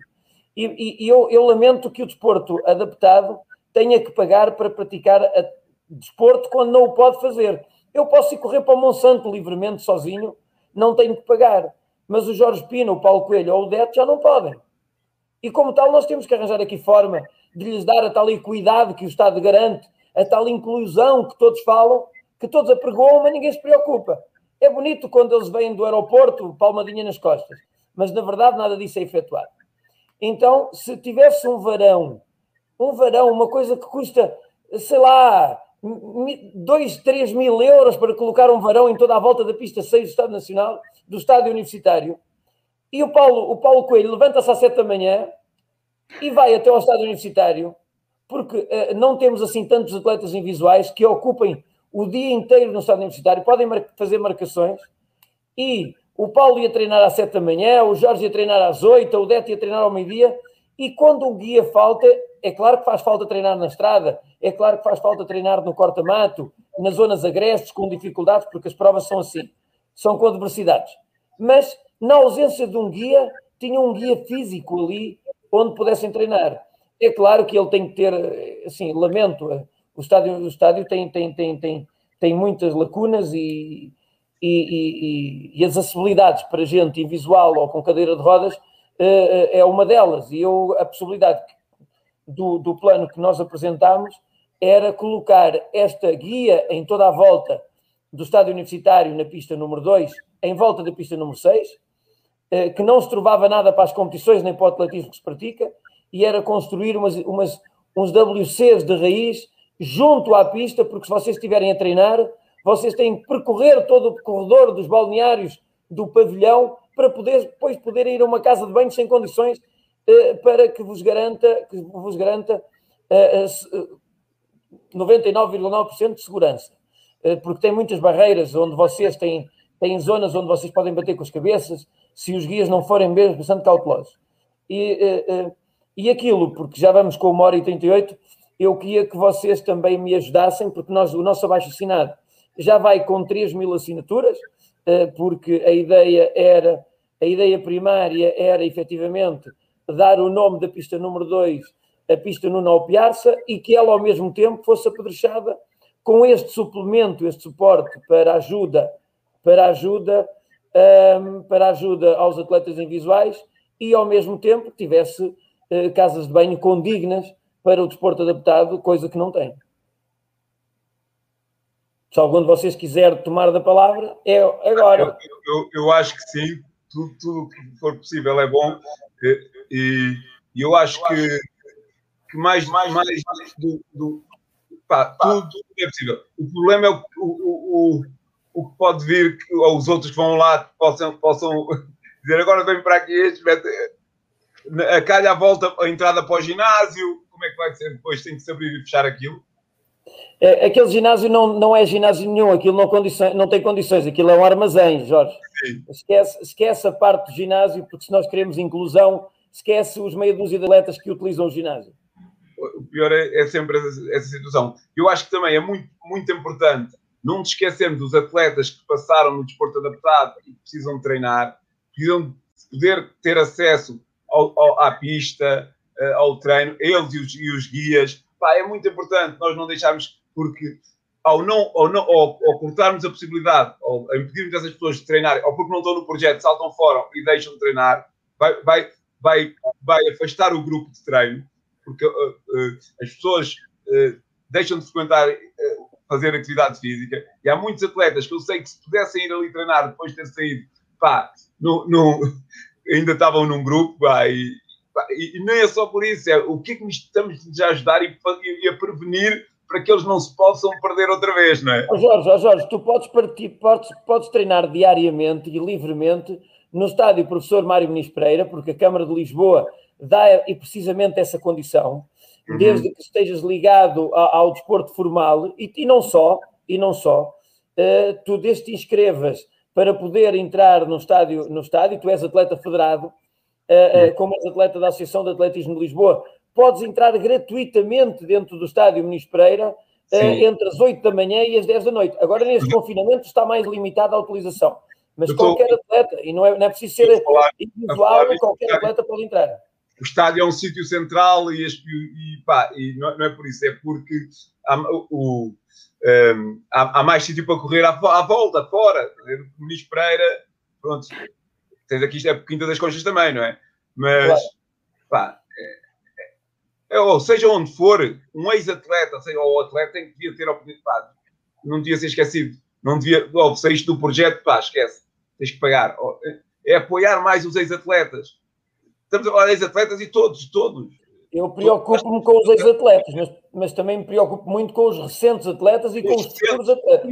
Qualquer um, todos têm direito ao desporto. Há um, todos têm direito a praticar desporto. Não, agora, se estamos a limitá-los, não é? Claro. A limitar, ou tem nem todos, se calhar, moram ao pé da pista Muniz Pereira, nem todos conseguem ir à pista Muniz Pereira. Não, Isto é uma coisa nacional, não é? Eu disse, eu disse, que a Câmara de Lisboa tem uma pista, chama-se Pista Professor Mário Muniz Pereira, e no que toca à Câmara de Lisboa, ela é muito sensível a isso, ela é muito de inclusão, e tu sabes muito bem disso, eu sei, eu e sei. ela abre as portas. Uh, o estádio universitário uh, é, é da, da, universidade, está, está à, à, salvaguarda da universidade, e hum. efetivamente uh, aqui é sempre aquela célebre história que eu costumo dizer. Nós não nos devemos separar, porque não é por qualquer razão que o José Santos disse no início da, tua, da sua intervenção que a escola do meio fundo, o sucesso era o grupo.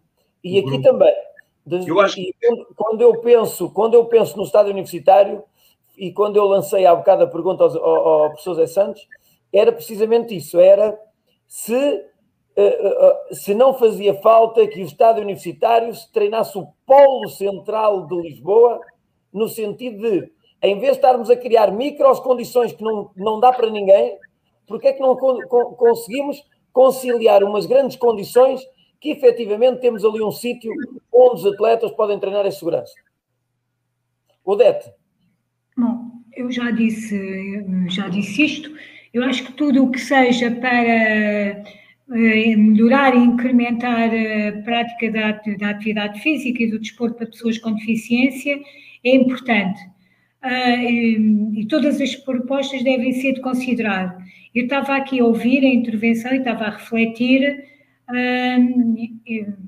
quase que vou passar a dizer o que se diz sempre, criar um grupo de trabalho para analisar a, viabilidade e implementação. Eu penso que até dada a hora tardia e do tempo deste debate, que não vamos chegar aqui a nenhuma conclusão. Aliás, porque melhor do que eu está aí o professor José Santos, que poderá falar tecnicamente sobre o assunto. Mas eu acho que, to, e o Pina também já disse isto, uh, tudo o que vier e tudo o que sejam propostas que venham melhorar e dar mais possibilidades de prática desportiva para uh, jovens com deficiência, eu acho que eles são de, de considerar. Dizer também, durante este tempo todo, este debate, uh, o papel, neste momento, da Escola de, de Atletismo do Jorge Espina tem sido muito preponderante, com as suas dificuldades, com, de, de forma como pode, vai fazendo, e nós não temos focado isto durante este debate. Uh, não há capo, mas eu sei que o Pina uh, desenvolve o treino na Inatel, certo, Pina? E aquilo que a capo potenciava, a, potenciou há 20 anos, 30 anos atrás, que no fundo não deixava de ser um grupo de marcha e corrida que antecedia a alta competição. O José Santos não me foi buscar à faculdade. Eu fui ter ao estádio e fazia manutenção. Portanto, fazia manutenção, havia um grupo de cegos, uns mais velhos, que nunca, umas miúdas, portanto, agora nem sequer há miúdas nenhumas, mas havia umas miúdas, umas miúdas que andavam lá, que ainda hoje algumas delas são minhas amigas, que não tinham o mínimo jeito para a competição, ou assim, para a corrida de competição, não foi fácil, não foi difícil eu chegar lá e ganhar elas todas, mas aquilo é, tinha, não era eu que era boa, era pronto.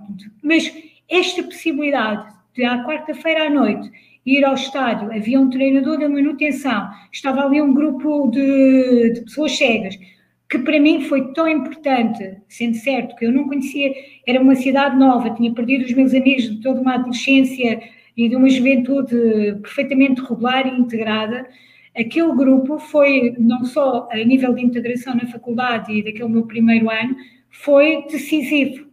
Mas foi graças a ele, e é, eu estou a referir este tal grupo, porque é o tal polo, e que eu penso que o Pina, de certa maneira, está aí de encontro a esta ideia, podermos dirigir a um sítio, e é isto também que o Luís Jesus está a falar, podemos nos dirigir a um sítio em que possamos fazer alguma atividade física.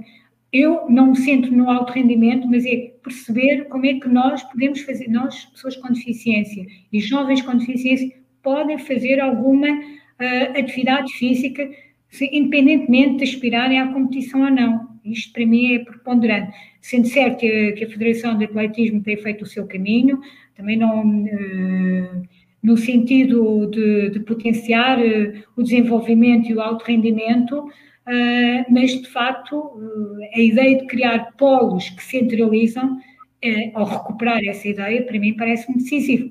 Estudar essa maneira, eu acho que é importante. Deixar o assunto em aberto e não, não conseguimos naturalmente fechá-lo aqui hoje.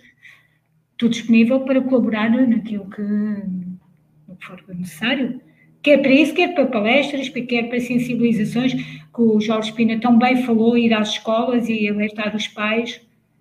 Tudo isto parece-me que é muito importante. Paulinho. Um, eu penso que sobre, sobre, este assunto já foi dito aqui uh, o essencial. Um, vou só acrescentar aqui dois, duas ou três ideias, reforçar duas ou três ideias que também que já estavam aqui na base das, das intervenções da Odete e, e do Pino e, também do Zé Santos, um, questão de facto é, é esse, esse, este tipo de, de, de, inovações são sempre bem-vindas. Um, digamos assim, substitui, em caso de não temos uma pessoa para treinar, uh, que temos uma, uma oportunidade para, para, para, praticar aquilo que queremos uh, em, em, segurança. Portanto, claro que isso tem, como, como o Odete disse, tem que ser tem que ser eh, debatido numa comissão, eventualmente, para, para, para verificar os, os pós e os contras e, e em que moldes é que, é que, isso pode ser aplicado, mas parece-me uma excelente ideia uh, e, e reforça a ideia, pronto, não, não, não substitui uh, treinar como um guia, porque uh, nós irmos junto a um corrimão acabamos por ter sempre o, um dos membros mais imobilizado do que outro. Esse é, é, uma das, é, um, é um dos contras, mas eh, eventualmente, não havendo outras soluções, treinar numa passadeira é praticamente a mesma coisa. Portanto, não, mas ao menos ali estamos ao ar livre. Portanto, é este tipo de situações que temos que, que estudar e que ver o, o, que é que é melhor. A questão, a questão do, do, do Pina, da, da, escola do Pina, a Odete já disse praticamente tudo, portanto, eles, eles estão a fazer o papel que, que na altura a Cabo fazia, um, mas uh, para além das escolas, como o Pina disse, uh, há muitas pessoas já que, que, que, não andam na escola e que, e que por vezes estão, estão, estão fechadas em casa. Ainda, nós pensamos que, que nos dias de hoje isso ainda não acontece, mas não, acontece muito ainda. As pessoas ainda têm os pais, os tios, os avós, ainda têm muita proteção sobre, sobre os, os netos e os filhos cegos, uh, não podem mexer, enfim, fica aí sentadinho se não cais. Ainda, ainda existe muito disto, uh, é a realidade, já estamos bem melhores, já ultrapassámos em termos culturais muitas barreiras, mas ainda estamos muito aquém. Eu acho que todo, todas as ideias, essa ideia de, de, de, alguém que tem potencialidade e ser colocado num, num centro de de, de, rendimento. uh, posso só interromper para fazer uma parte? A Federação de Atletismo tem, tem feito isso e a natação, uh, só disto aqui um aporte, vocês provavelmente não sabem, quer a Federação quer de Natação, quer a Federação de Atletismo, tem colocado na, no Centro de Alto Rendimento pessoas com, com deficiência visual. Aliás, eu ia, estava a pensar que nós não tínhamos, com deficiência, peço desculpa, não é com deficiência visual, com deficiência. Estava a pensar que nós não tínhamos ninguém do alto rendimento com, com deficiência visual, mas não. O maratonista João, uh, Joaquim Machado, quando vinha para cá temporadas e ficava no, alto, no centro de alto rendimento. Portanto, também há aqui já algum trabalho feito e não posso deixar também de vincar este trabalho. O Centro de Alto Rendimento do Jamor recebe neste momento. Isso às vezes serve para, para dar o clique para alguns atletas que. que, sim, que sim, exato. Desculpe interromper. Desculpe eu vivi, eu vivi muito tempo no Centro de Alto Rendimento do Jamor. Também viveu, sim. Obrigada, Pina. Temos que fazer, temos que repor. Não, eu, eu, eu, eu, percebo isso. Eu sabia o, o, o Zé Luís Silva, que é meu treinador de goalball que está na, na, Federação de Atletismo, já, já me tinha falado nisso. Mas, uh, mas há que fazer uma, uma, uma, uma prospeção e tentar uh, potencializar, ai, potencializar os, os, atletas que, que eventualmente possam vir uh, a ter, ter, outro rendimento. E às vezes basta, como, como disse a Odete no início, às vezes basta um clique para eles se sentirem bem naquilo que estão a fazer, para, para darem o um salto para, um treino mais regular e, e, e terem outra, outra perspectiva de vida. Porque, de facto, esta, os dias que vivemos de hoje das, das novas tecnologias e das redes sociais um, não é, de facto, o tempo que, que eu vivi, porque não, não havia nada disso, não havia nada disso e, e a realidade é completamente diferente. Deixa ir agora aqui ao Zé Santos. Zé Santos, como estamos a, a, passos largos, a passos largos para terminar porque já levamos 21 minutos de horas extras. O programa era para ter uma hora e meia, como veem, já vamos com uma hora e 51. Quer dizer que estamos a bom ritmo do final. Uh, entrando aqui no sprint final, vou-te pedir, vou pedir, porque faltam sensivelmente 9 minutos, mas vamos, vamos chegar aqui aos 10 minutos certamente. Pedir desculpa a quem lá está em casa por nos aturar, por nos ter que aturar mais um bocadinho, e vou dar 2 minutos a cada um de, de, encerramento final, começando pelo Zé Santos, também para que ele possa, de alguma forma, uh, uh, ser aqui algum comentário sobre isto ou, ou, ou, sobre outro complemento que ele achar pertinente. Zé. Eu, eu, eu sempre fui uma pessoa otimista, aliás, todos nós somos otimistas, pelo que fizemos, pelo Jesus de certeza que foi, e todos os outros. Uh, fomos, eu sou uma pessoa otimista e eu acredito no futuro, apesar de nós às vezes nos queixarmos de ah, coisas estão mal e fora, mas acho que isto é a nossa natureza. Se nós nos conformarmos, as coisas não mudam.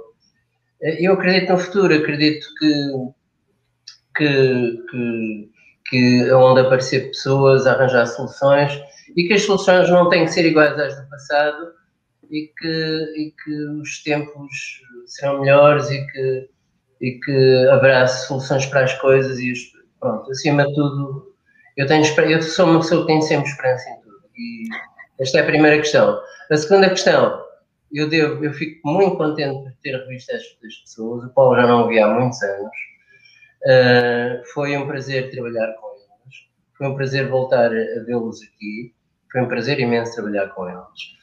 E pronto, e desejo-vos as maiores felicidades para a vossa vida, agora que eu já não estou tão ligado ao atletismo. Obrigado, igual. Sejam desportivas, sejam pessoais, sejam familiares, sejam profissionais, acima de tudo, que vos corra tudo bem, a todos vocês, não é? Uh, e, a, e a todas as pessoas que estiveram a ver isto também, naturalmente. E que este confinamento e que este vírus vá embora, caramba. Vai, vai, certamente, Jorge, vai, vai. Ok, é o que tenho a dizer. Obrigado, Zé. Jorge. Ah, eu, eu, eu, também sou como uma pessoa, eu sou, eu sou muito, muito, muito, sou uma pessoa cheia de esperança e acredito que, que, que, que as coisas vão acontecer, mas, mas para acontecer não é ficarmos à espera, não é? à espera que elas aconteçam, temos que fazer por isso. Pai, estamos no bom caminho.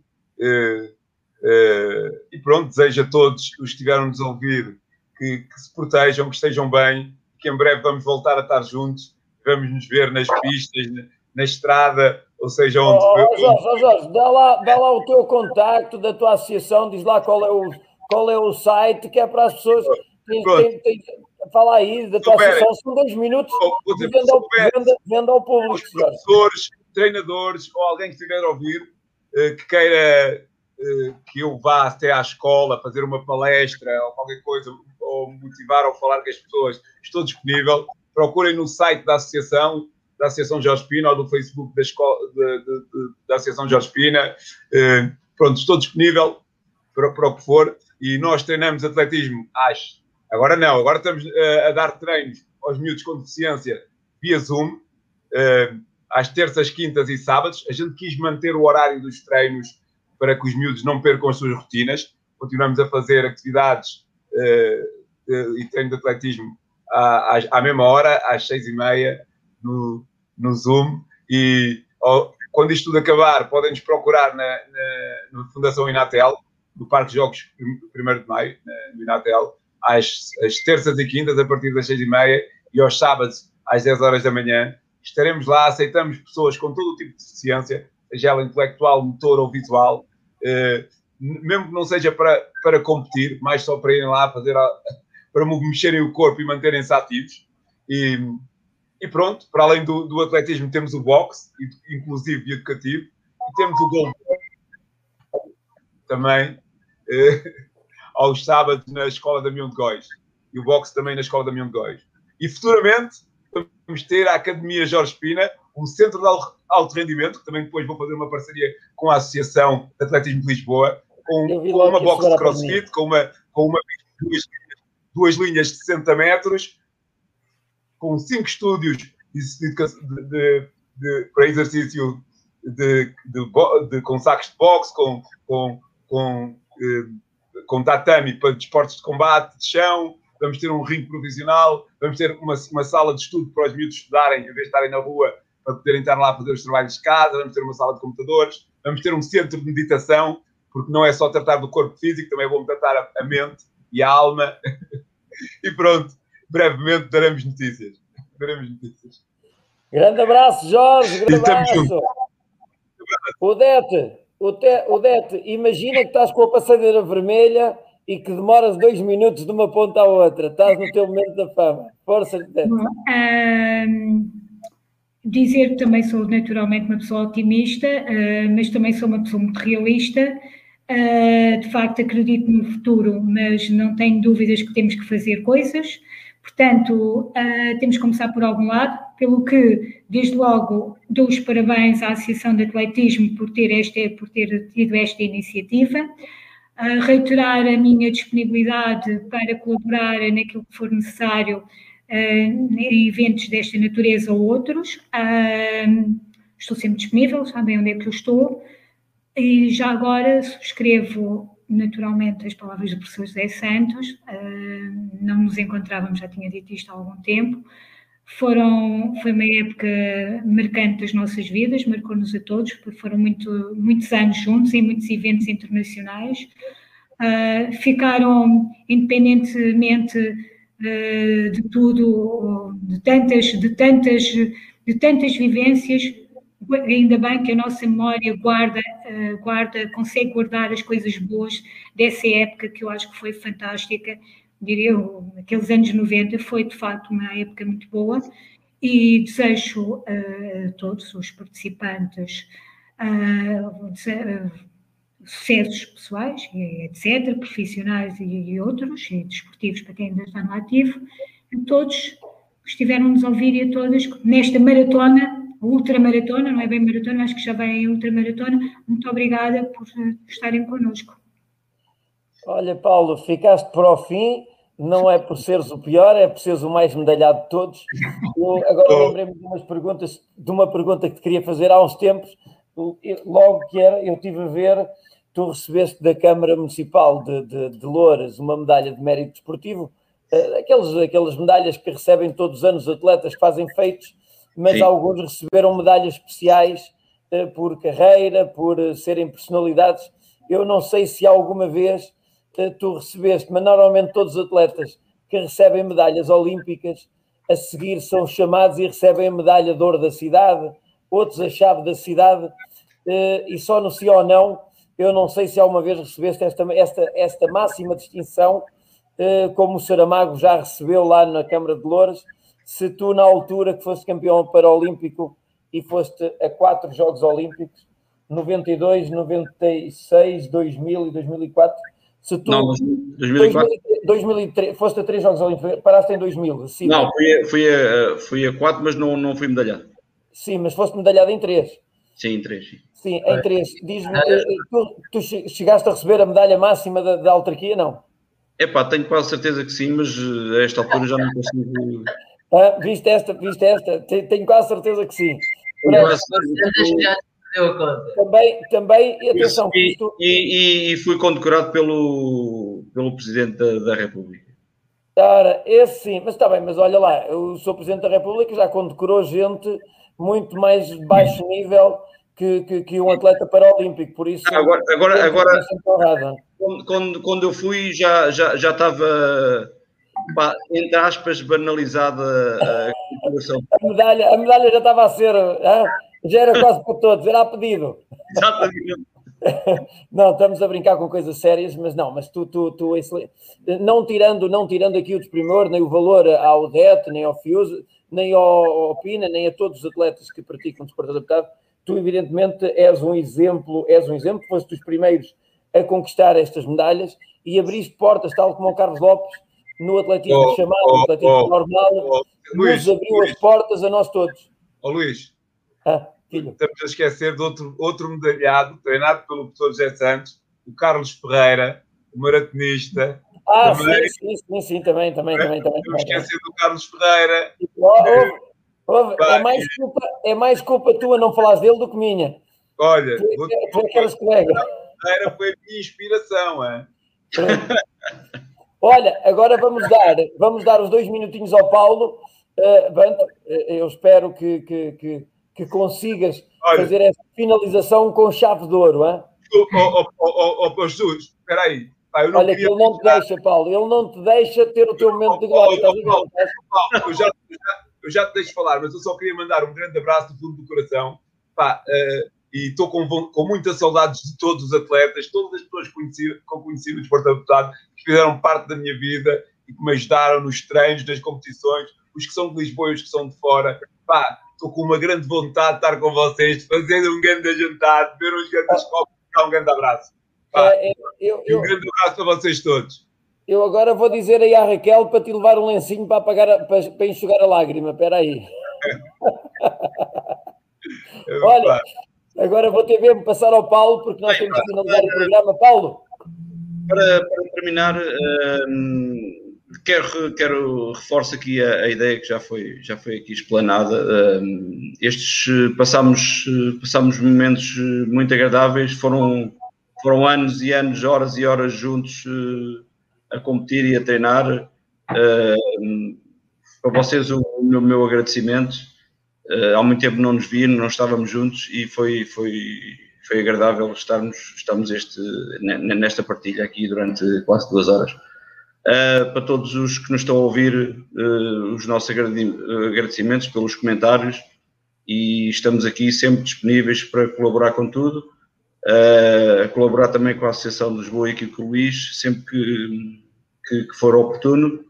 Uh, e, e, reforçar aqui um bocadinho a ideia de que estamos todos otimistas, há, há, há, há passos uh, a dar uh, para, para, conseguirmos ultrapassar cada vez mais barreiras, muitas delas, ou quase todas, culturais e, e, mentais, mas eu estou em crer que, que, que, vamos ultrapassando cada vez mais e hoje já estamos bem melhores e que as, e que as condições que os atletas hoje têm, que se eu as tivesse, uh, seria outro atleta, mas uh, cada um na sua altura e no seu tempo, e que quem, quem tem essas oportunidades que, que as aproveite e que as agarre, porque quem gosta de, de, de praticar desporto uh, não desista, e, e, foi o que eu fiz sempre que, a batalhar dia após dia para conseguir chegar ao, àquilo que sou hoje e com muito orgulho. Portanto, desejo a todos felicidades, protejam-se e fiquem bem até uma próxima. Olha, eu começo por vos agradecer a vocês três atletas. Uh, uh, um, evidentemente que eu sou, sou, sou, sou um fã incondicional vosso. Eu, a, minha fonte de inspiração, uh, numas alturas menos boas, foi com o Paulo Coelho, porque quando ele ia lá ao estádio ter para, para treinar, eu perguntava a mim mesmo se ele consegue, porque é que nós às vezes nos facilitamos. E a verdade é que o desporto adaptado serve de inspiração para muita gente. Muitos deles não o denunciam, mas na verdade, quando eles veem a praticar, quando eles estão ao, lado, ao vosso lado a ver-vos praticar a modalidade, evidentemente que eles, que eles se questionam. Lá por dentro, no seu íntimo, eles se questionam. Como é que eles conseguem? Muitas das vezes eu fico em casa. Por isso, a, vocês, um grande abraço, daqueles aqueles abraços uh, bem apertados. Ao Zé, Zé, se eu tinha uma grande estima por ti, uh, posso-te garantir que hoje ouvi aqui coisas que, que, que, na realidade, e quando eu comecei a abordar este tema para o trazer aqui para o debate, que eu desconhecia algumas coisas, fui ao longo dos tempos, destes dias, lendo várias coisas e digo-te, se eu já tinha orgulho de ser teu amigo, hoje fica aqui publicamente, fica aqui também publicamente, porque não é fácil, José. Às vezes os atletas é que são falados, os atletas é que ganham as medalhas e quem, na verdade, muitas das vezes os faz crescer, fica muitas vezes no anonimato. Eu já vi que o Reinaldo Gomes a prestar a, a prestar-te os parabéns e a enaltecer o teu trabalho, e eu também não quero fechar o programa sem tu fazer aqui pessoalmente e publicamente dizer que obrigado também, em nome do atletismo, eh, pelo trabalho que, que desenvolveste com estes e outros atletas que por aqui não tiveram a oportunidade de estar, mas que alguns comentaram, com, com, alguns comentaram. Uh, uh, para dizer que também o selecionador nacional de meio fundo, o António Souza, está aqui, está aqui a perguntar ao Paulo Coelho uh, quando ele fez de guia, mandaste um tralho no estádio universitário na pista de cinza. Ele está, Paulo, ele estava a perguntar se tu te lembras desse trambolhão que tu deste. É, estás a ver? Ele com deve, o deve, ter sido, deve ter sido quando caí lá no. Aquilo tinha um fosso.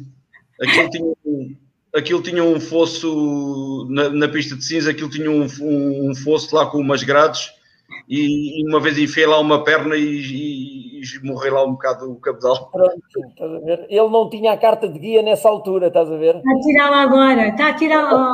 Ele está a tirá-la agora com o Vera Nunes e com, e com o Deto, por isso. Vê-te bem aos anos, vê-te bem, Paulo. Isto já passa de geração em geração. vamos terminar o programa com esta parte bem, bem, bem simpática. Zé, o, volto a reforçar o meu agradecimento especial. Paulo, o Deto e Jorge vocês sabem que, que, que eu estarei aqui sempre. Eu e toda a Associação de Atletismo de Lisboa, e pelos vistos temos aqui muita gente a apoiar-nos, uh, a vocês aí em casa. Pronto, agora está mesmo, faltam apenas um segundo para chegarmos às duas oito, foi a minha, a minha marca da maratona, por isso uh, vamos terminar o programa com a marca da maratona, como o Odete disse, uma maratona, não bem ultramaratona, mas uma maratona, duas horas e oito minutos. Aí, por acaso, um grande obrigado por nos terem estado a aturar Uh, mas vale a pena. Falar de desporto adaptado é um aconchego ao coração, é preciso é que a gente tenha vontade de melhorar alguma coisa. Por isso, a vocês aqui que estiveram comigo uh, no programa, um bem-aja e lá para casa. Fiquem bem, protejam-se, como dizem aqui os nossos convidados, e para a semana temos mais. Para a semana um tema diferente, mas efetivamente aliciante para nos prender aqui durante algum tempo. Desculpem o tempo ter passado a correr algumas coisas têm de ser ditas. A vocês aí em casa, um grande bem-aja, um obrigado por nos acompanhar e até à próxima quinta-feira, se Deus quiser. Deus, um grande abraço. Um abraço, um abraço amigo. Tchau, Mister. Tchau, pessoal.